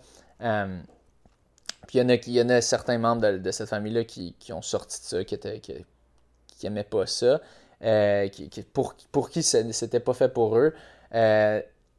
mais il y a les autres, il, y a, Philippe, Henrik, puis, Jacob qui, qui restent. Euh, qui, qui à performer avec ça. Puis la question souvent qui vient, c'est euh, est-ce que est-ce qu'ils ont vraiment. Est-ce que de un, est-ce que c'est sain, cette spécialisation de, à un tout jeune âge? Euh, les recherches montrent qu'au niveau de la population, c'est très malsain. en, moyenne, ça ne va pas donner des, bons résultats de vraiment euh, spécialiser le jeune euh, dès le plus jeune âge à faire euh, juste une affaire. Il y a plein d'exemples comme André, André Agassi, je pense qu'il disait qu'il détestait le tennis parce que son, son père le forçait à, jouer. Puis pourtant, c'est un, un, superstar de tennis, André Agassi, mais il, détestait ça. Donc, est-ce que ça vaut tous les sacrifices? Est-ce que de, est-ce, que ça vaut la peine de, mettre tellement, de, mettre l'enfant dans un seul sport, euh, puis qu'il devienne peut-être bon, mais euh, au détriment du fait de son plaisir de ce sport-là? Euh, en général, c'est la réponse, du moins dans la recherche en, psychologie du sport, c'est non, que c'est mieux de diversifier, de faire faire des sports, mais plusieurs, de les laisser essayer, puis après ça, de commencer à spécialiser euh, un peu autour de 13, 14, 15 ans. Euh, là, c'est pas ça qu'on voit. Ben, on le voit un petit peu, ils font différents sports, un peu de patin, de, pas de patin à roulette, de, ski à roulette, euh, mais ça, reste toujours des, des, sports vraiment d'endurance, puis qui sont pas nécessairement les sports qu'on pense qu'un jeune aimerait. mais c'est sûr, la, façon il n'est pas complètement tyrannique, le père, en même temps. Euh, il, leur laisse le choix au final. S'ils ne veulent pas le faire, il ne peut pas les forcer. Euh, il ne les frappe pas ou rien. Euh, mais en tout cas, c'est très intéressant. C'est dur un peu à décrire. mais en, même temps, je peux croire, les jeunes, ils ont l'air de vouloir, d'avoir du plaisir à faire l'entraînement. Puis quand tu y penses, c'est quand même, quand même fou. Là, ça, serait le fun. personnellement, je m'imaginais, ah, j'aurais quand même du fun d'être un jeune, euh, d'avoir euh, le, père comme qui, qui, craint, puis qui dit Ok, parfait, voici ton. Il donne tout l'équipement, puis ils font des tests de lactate après des répétitions, euh, le lactate dans leur sang pour voir exactement tout, tout mesurer. donc, je peux, je peux voir le plaisir qu'il y aurait euh, avoir tout cet encadrement-là, puis être pris au sérieux, euh, qui, est une chose que les jeunes veulent aussi, d'être pris au, sérieux, puis ça leur, leur donne ça, ça leur donne une, direction. Euh, mais c'est ça, c'est pas pour tout le monde. Je pense dans leur cas, est-ce que ça marche pour eux? clairement. Ils seraient pas où est-ce qu'ils sont en ce moment. On pourrait pas dire que ça va pas. En ce moment, il Jacob, il bat tous les records. Henrik aussi est un athlète euh, de très haut niveau, un athlète de niveau mondial. Euh, Philippe, euh, le, troisième, ben, le, frère qui est entre les deux, puis qui est un peu dans l'ombre des, frères, qui, lui, a un, peu moins de succès, mais quand même de haut niveau, bien plus haut que moi, puis vraiment niveau international aussi. pour eux, oui, ça marche. eux, ils sont trois dans une famille, je pense qu'ils sont de, de, de 5 ou 6 ou 7. Euh, donc, c'est pas toute la famille euh, non plus. Euh, mais c'est sûr qu'il y a un aspect génétique. Il y a une génétique à la base qui les aide à ça. au final, c'est sûr, c'est du cas par cas.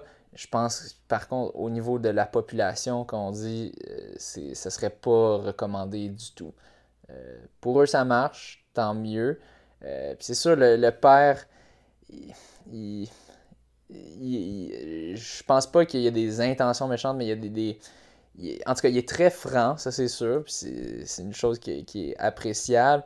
Euh, mais euh, des fois, il dit des choses. Euh, il, dit un moment donné, I like to believe that if I hadn't done what I've done, that it would have been possible. Ça, c'est quand même. Ça, là, c'était intéressant. mais tu vois quand même que il veut vraiment avoir un, sense of agency. Il veut sentir que c'est grâce à lui. Est-ce que c'est grâce à lui? En partie? Est-ce que Jacob aurait pu se rendre au niveau qu'il est aujourd'hui avec des entraînements différents, puis un coach différent? Personnellement, je, pense ça. il fonctionne très bien dans ce système-là, tant mieux pour lui.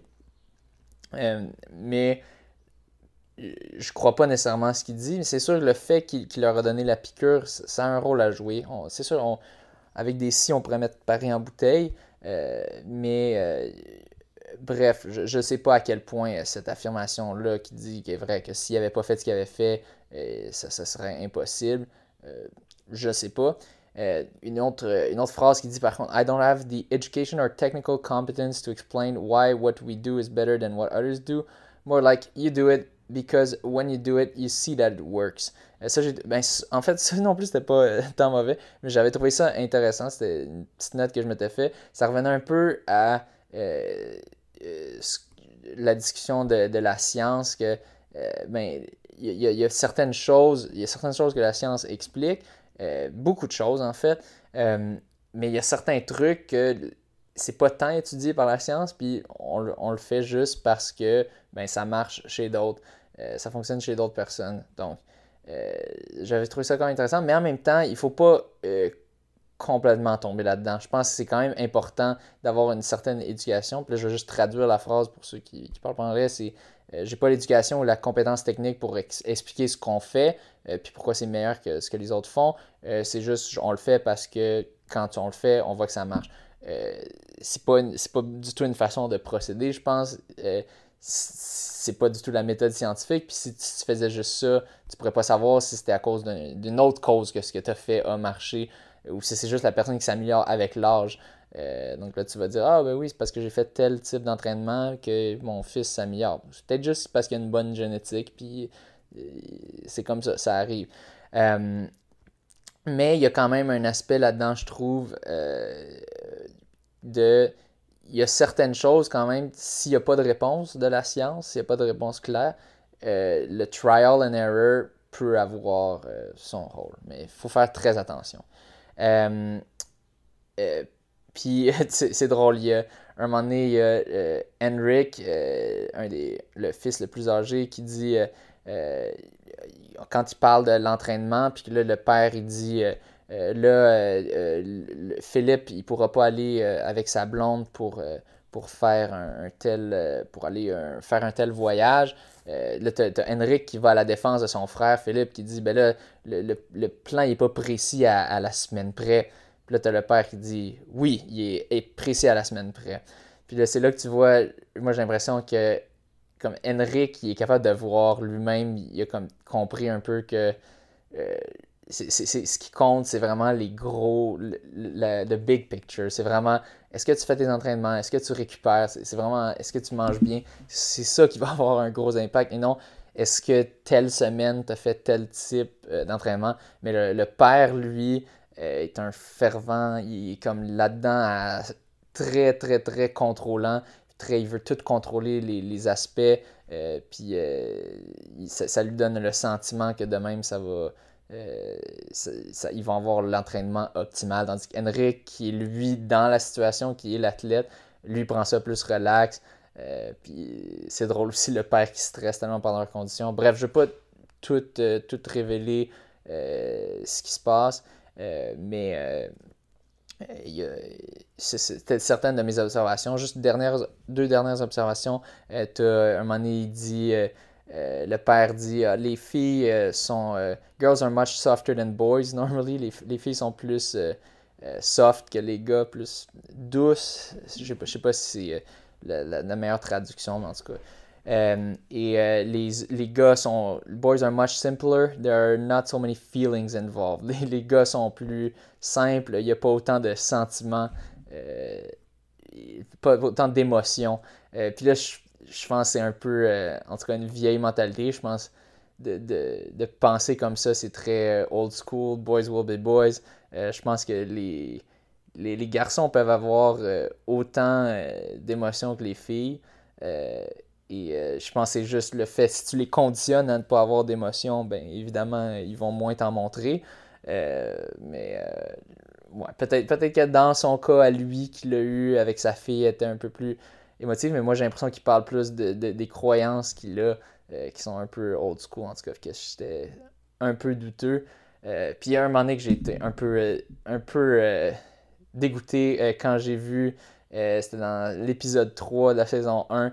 À un moment donné, euh, euh, t'as. c'est Jacob qui, qui, a, qui, a, mal, il a, une, il a une blessure, il est plus capable de courir. Il téléphone à son père. son père dit Bon, au lieu de courir avec tes, tes spikes, tes, tes, souliers vraiment de, de piste, essaye de courir avec des souliers normaux, puis regarde comment ça va. Fais encore deux répétitions, puis si ça fait toujours mal, arrête. Ça, selon moi, c'est quand même une très bonne, euh, une, bonne façon. J'aurais peut-être dit juste arrête, euh, mais c'est quand même une, bonne idée parce qu'on sent beaucoup plus la piste, puis on est beaucoup plus. Euh, on, est beaucoup plus à risque quand on porte des, tout petits souliers de compétition qui, sont très douloureux. et là, après ça, tu as Henrik qui fait une, genre d'acupuncture sur son pied, sur le pied à Jacob pour l'aider. Puis là, j'ai. Ça, j'ai fait. Euh, oh mon Dieu, tu sais, là, c'est. Il n'y a, y a, rien. Euh, scientifiquement, il y a des études, euh, il y a plein d'études qui ont été faites là-dessus. L'acupuncture, c'est du placebo à 100%. Donc, ils ont fait des études où est-ce qu'ils demandent à quelqu'un, fait juste piquer n'importe où, euh, tu dis que tu es un acupuncteur, mais tu fais juste piquer n'importe où, euh, puis on, va voir si la personne se sent mieux après. Puis tu as un autre qui est un vrai acupuncteur, si on veut, euh, qui va piquer aux endroits qui bloquent le chi et tout ça, ou qui libèrent le chi, et selon l'acupuncture. et les études montrent que dans les deux cas, tu as un effet bénéfique, mais dans les deux cas, l'effet bénéfique est le même. Donc, c'est juste thérapeutique de, relaxer puis d'avoir quelqu'un qui, te pique à certains endroits. Euh, est-ce que, est que ça veut dire que, euh, il faut, euh, que c'est mauvais? C'est pas nécessairement mauvais, mais selon moi, ça, veut dire qu'on devrait peut-être essayer plus d'évoluer vers une, technique qui est plus guidée vers la science. Je sais qu'en ce moment, il y a des, je sais pas si des kinésiologues ou physiothérapeutes qui, développent des techniques euh, qu'au lieu de s'appeler acupuncture, c'est plus euh, euh, quelque chose avec traitement avec aiguille, je ne sais plus exactement, mais au moins, au moins d'essayer de rendre ça, de, de, changer un peu la, façon qu'on pense à ça, parce que à la base, si, si tu regardes c'est quoi les principes de l'acupuncture, aller sur Wikipédia, les principes, c'est euh, tu, vas peser à certains endroits qui vont, euh, euh, qui vont débarrer ton chi. Puis ton chi, ça c'est comme un peu c'est pas directement comme le concept de l'âme, mais c'est un peu ça, c'est une énergie, une force vitale dans les humains. Puis ça, évidemment, c'est religieux, c'est pas, c'est aucunement scientifique. donc, à, la base, c'était une idée qui a marché parce que juste les gens aiment ça euh, c'est thérapeutique de se faire piquer juste dans le dos, pas nécessairement à des endroits précis, juste un peu partout. Bref, euh, ça m'a fait un peu cringe quand j'ai vu ça parce que euh, je pense pas qu'il. Je sais pas si c'est quoi sa pensée, mais souvent la pensée des gens est Ah, je vais faire de l'acupuncture parce que ça va, ça va m'aider. et je sais pas si dans le cas d'une blessure qu'il avait, qui avait l'air d'être clairement en, tout cas assez clairement, ça semblait être du overuse. Euh, parce qu'il est quand même jeune, euh, il était quand même jeune à ce moment-là, Jacob, je pense qu'il avait autour de, 13 ans, 14 ans. Euh, puis de, faire ça, je pense que ça donne plus un faux sentiment de, confiance. Puis peut-être tu vas te sentir bien tout de suite mais qu'après tu retournes à te blesser. On sait que le traitement numéro 1, c'est pas un traitement tant que ça, c'est juste de réduire ton volume. Euh, donc, euh, c'était. ce bout-là. C'est souvent quand tu essaies de trop compliquer, puis tu essaies de trop développer, de, trouver c'est quoi toutes les fines pointes, puis tout ça, toutes les. Tu veux, quand tu veux essayer de tout contrôler, un moment donné, tu vas tomber dans des affaires complètement expérimentales euh, qui sont basées sur, sur, pas grand-chose de scientifique. Selon moi, c'est important de se baser sur de quoi qui est scientifique. C'est sûr que, comme j'ai dit avant, j'ai parlé du, du essai-erreur. Ça peut marcher de temps en temps, euh, mais euh, tant, tant, que tu restes dans, des, dans, dans une idée quand même où euh, tu, restes dans une idée scientifique, si on veut. Donc, que tu, un peu une idée de scepticisme. Donc, tu, es conscient des limites de la science. Euh, tu sais, euh, tu sais qu'il y a certaines choses que la science, on n'a pas encore la réponse, on n'est pas encore certain. Donc, tu vas y aller plus avec ton intuition dans ce cas-là. Mais pour les choses qu'on est sûr dans la science, ben tu suis la science.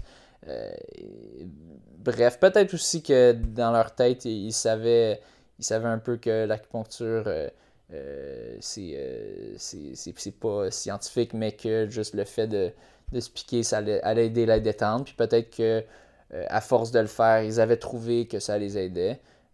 tant mieux si c'est ça, mais souvent j'ai l'impression que les gens font ça simplement parce qu'ils ont entendu dire que l'acupuncture allait les aider, alors que ça peut t'aider, mais pas d'une manière, pas de la manière que tu le penses. Pas parce que la personne te pique au bon endroit, mais juste pour l'effet thérapeutique que ça a de relaxer un moment donné dans, les vies assez stressantes qu'on mène. Maintenant, dernier point à l'ordre euh, du jour.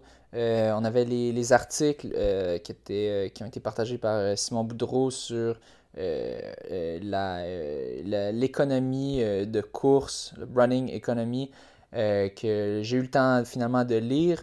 Euh, et euh, dans le fond, je voulais un peu euh, donner un petit résumé là-dessus. Tout d'abord, qu'est-ce que c'est l'économie de course? Donc, je suis allé, je suis allé regarder. donc, running economy. Uh, traditionally been measured as the oxygen cost of running at a given velocity. Donc, c'était traditionnellement mesuré comme étant le, le, coût en oxygène pour courir à une certaine vitesse. um, has been accepted as the physiological criterion for efficient performance and has been identified as a critical element of overall distance running performance. Euh, donc, euh, ça a été accepté comme euh, un, un, critère euh, pour, euh, pour une performance efficace, euh, puis un, un, un, élément critique très important pour la performance en course. Et ça, pour, encore une fois, je répète, je n'ai jamais insinué euh, ou voulu insinuer le contraire. Euh, on sait que l'économie de course euh, est liée à, la performance. moi, la façon que, j'étais en, Ce que je voulais dire, c'est que je ne crois pas qu'on peut facilement modifier la technique de course d'une personne pour améliorer son économie de course et ainsi avoir de meilleures performances. Je pense plutôt que l'économie de course va simplement s'améliorer à force de courir plus. Euh, le, corps s'habitue, fait des petits changements euh, et euh, que c'est comme ça qu'on fait des meilleures performances. Donc, juste clarifier ça. Um, there is an intuitive link between running mechanics and energy cost of running, but research to date has not established a clear mechanical profile of an economic runner. donc, jusqu'à. Il y, y, euh, y, a un, lien euh, euh, intuitif entre les, mécaniques de course et les coûts d'énergie. On se dit que de courir de telle façon, selon le plan physique, ça devrait être plus efficace. mais la recherche jusqu'à ce jour, ça c'était en 96 dans l'article Biomechanics and Running Economy dans le journal Sports Medicine. c'est open access, donc vous pouvez y avoir accès vous aussi.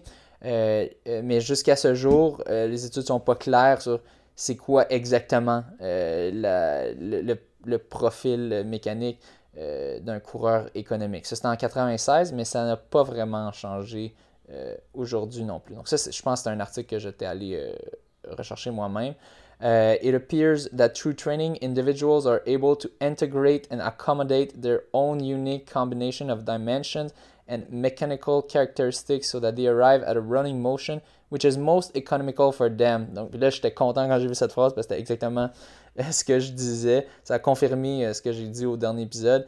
Dans le dernier épisode, donc ça dit euh, on, il, il, paraît que on, a l'impression on a l'impression que à travers l'entraînement, les individus sont capables d'intégrer et puis de modifier leur, leur, leur, technique de course unique à eux pour arriver à une, technique qui est plus efficace pour eux, plus économique pour eux. Donc, la technique de course, ma technique de course la plus qui, qui m'est la plus économique ne va pas être la même que quelqu'un d'autre.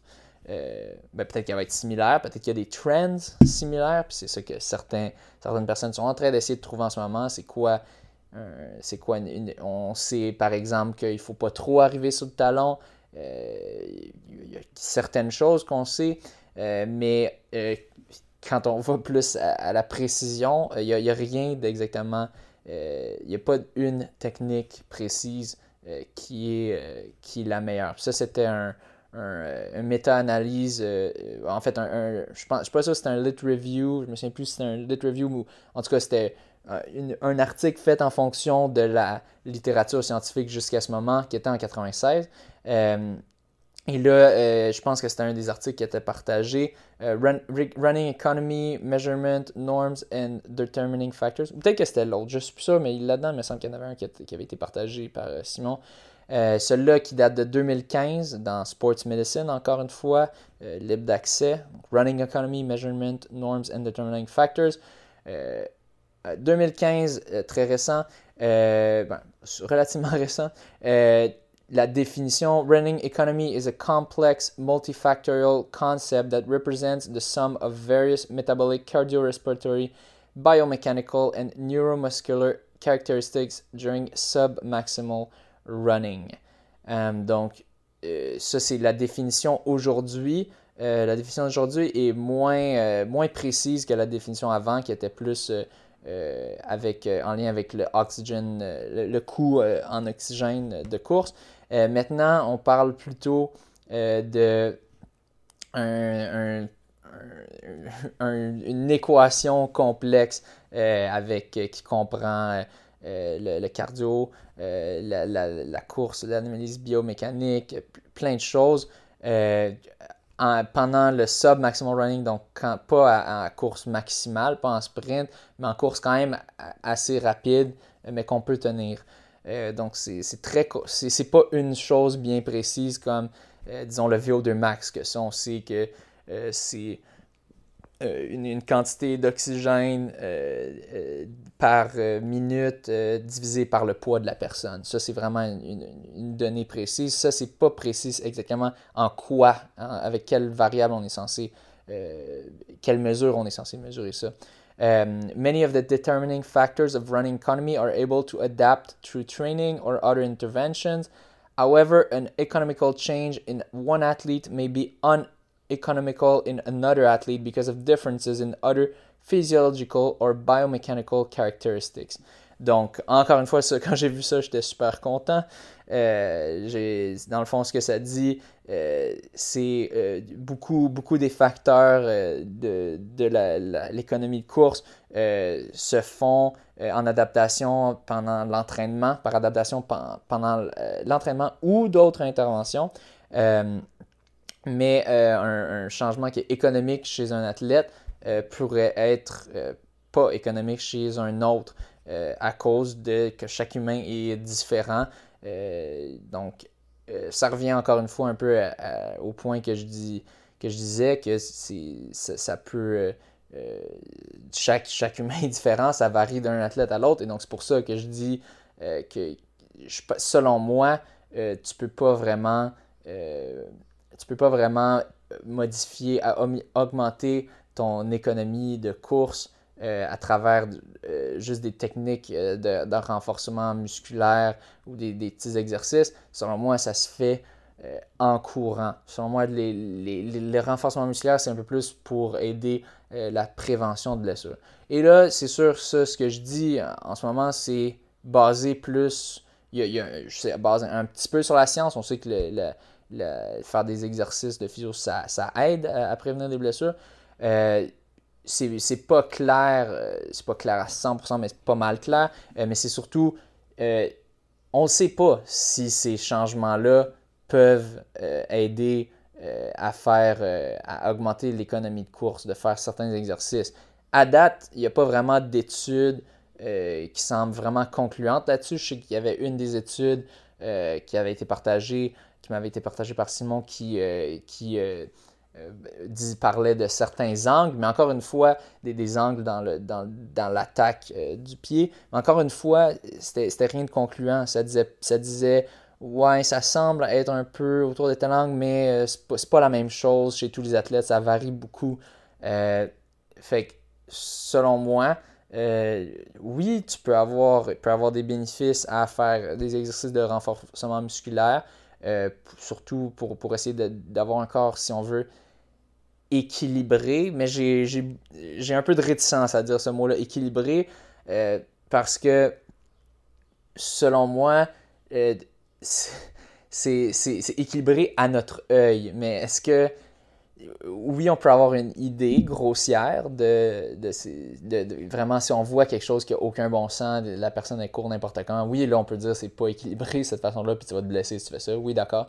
Mais j'ai l'impression que chez beaucoup de personnes, euh, c'est très, très, c'est des affaires subtiles, des il, y a, il, y a, plein de, de petits euh, variables très subtiles qui font que c'est une tâche surhumaine euh, d'essayer de, dire faire tel, changer, essayer de renforcer tel muscle devrait déplacer la foulée de telle façon qui devrait augmenter l'économie d'énergie selon moi, le corps euh, est, plus apte à faire ça par lui-même, en courant.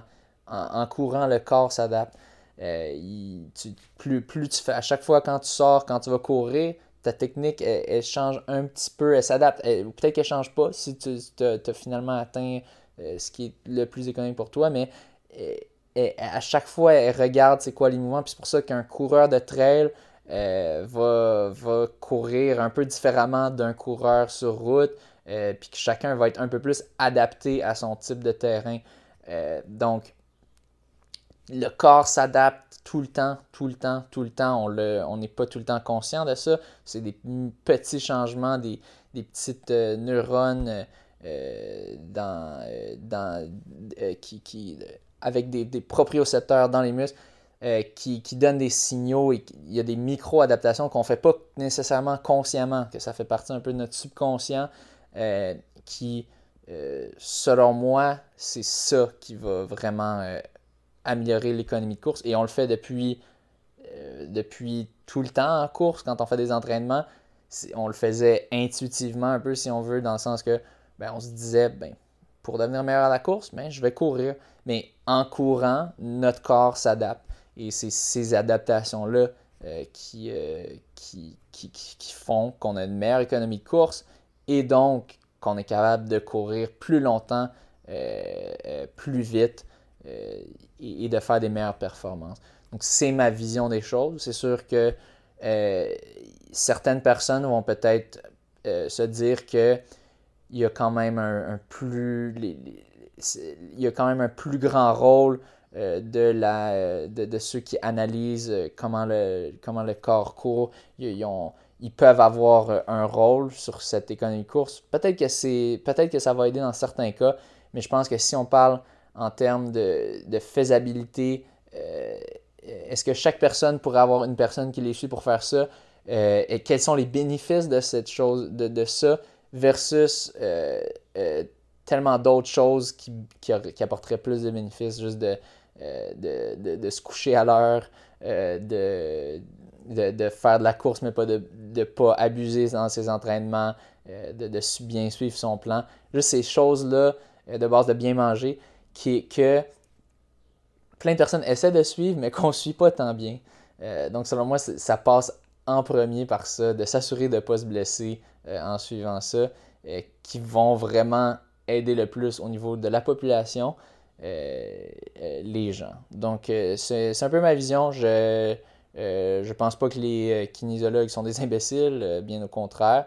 Peut-être que certains d'entre eux, ceux qui pensent, croient aux, théories de la conspiration, oui, sont imbéciles, mais ça, il y en a dans toutes les professions, comme, comme, comme j'en avais dans mon programme à moi. c'est pas tout le monde. Mais bref, c'était ça. J'espère que j'ai quand même un, peu clarifié quoi l'économie de course. Moi-même, j'avais c'était ça que je pensais, mais j'avais besoin d'un refresher, de le voir dans des études. N'hésitez pas si vous avez des questions à me les faire parvenir. Puis si vous, si vous êtes en désaccord, moi, ça, me fait toujours plaisir. Par exemple, grâce, grâce à Simon, j'ai pu clarifier un peu euh, mon point qui était peut-être pas clair euh, dans le premier épisode euh, et mon point de vue. Et j'ai pu moi-même un peu me rafraîchir, avoir un petit refresher et, voir que, ben bon, heureusement, je me trompais pas. Puis des fois, si je me trompais, ben au moins j'aurais pu voir, ok, bon, ben peut-être que je devrais dire telle chose plutôt. Euh, c'est toujours apprécié, euh, c'est ça, d'avoir votre feedback. C'est des choses que vous aimez plus, des choses que vous aimez moins. Euh, si c'était pénible cet épisode-là parce que je l'ai fait tout seul, puis que quand j'ai de la misère à penser, je dis un peu n'importe quoi.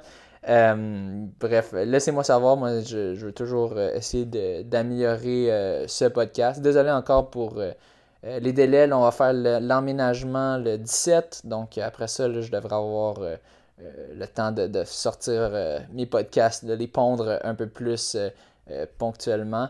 et comme juste un petit rappel que de ce que j'ai mentionné au début de l'épisode, en écrivez, je, vais, je vais faire un petit poll, un petit sondage et inscrivez, vous pourrez choisir quelle, quelle charité vous voulez que je donne mes recettes Patreon que j'ai fait jusqu'à jusqu'à ce moment.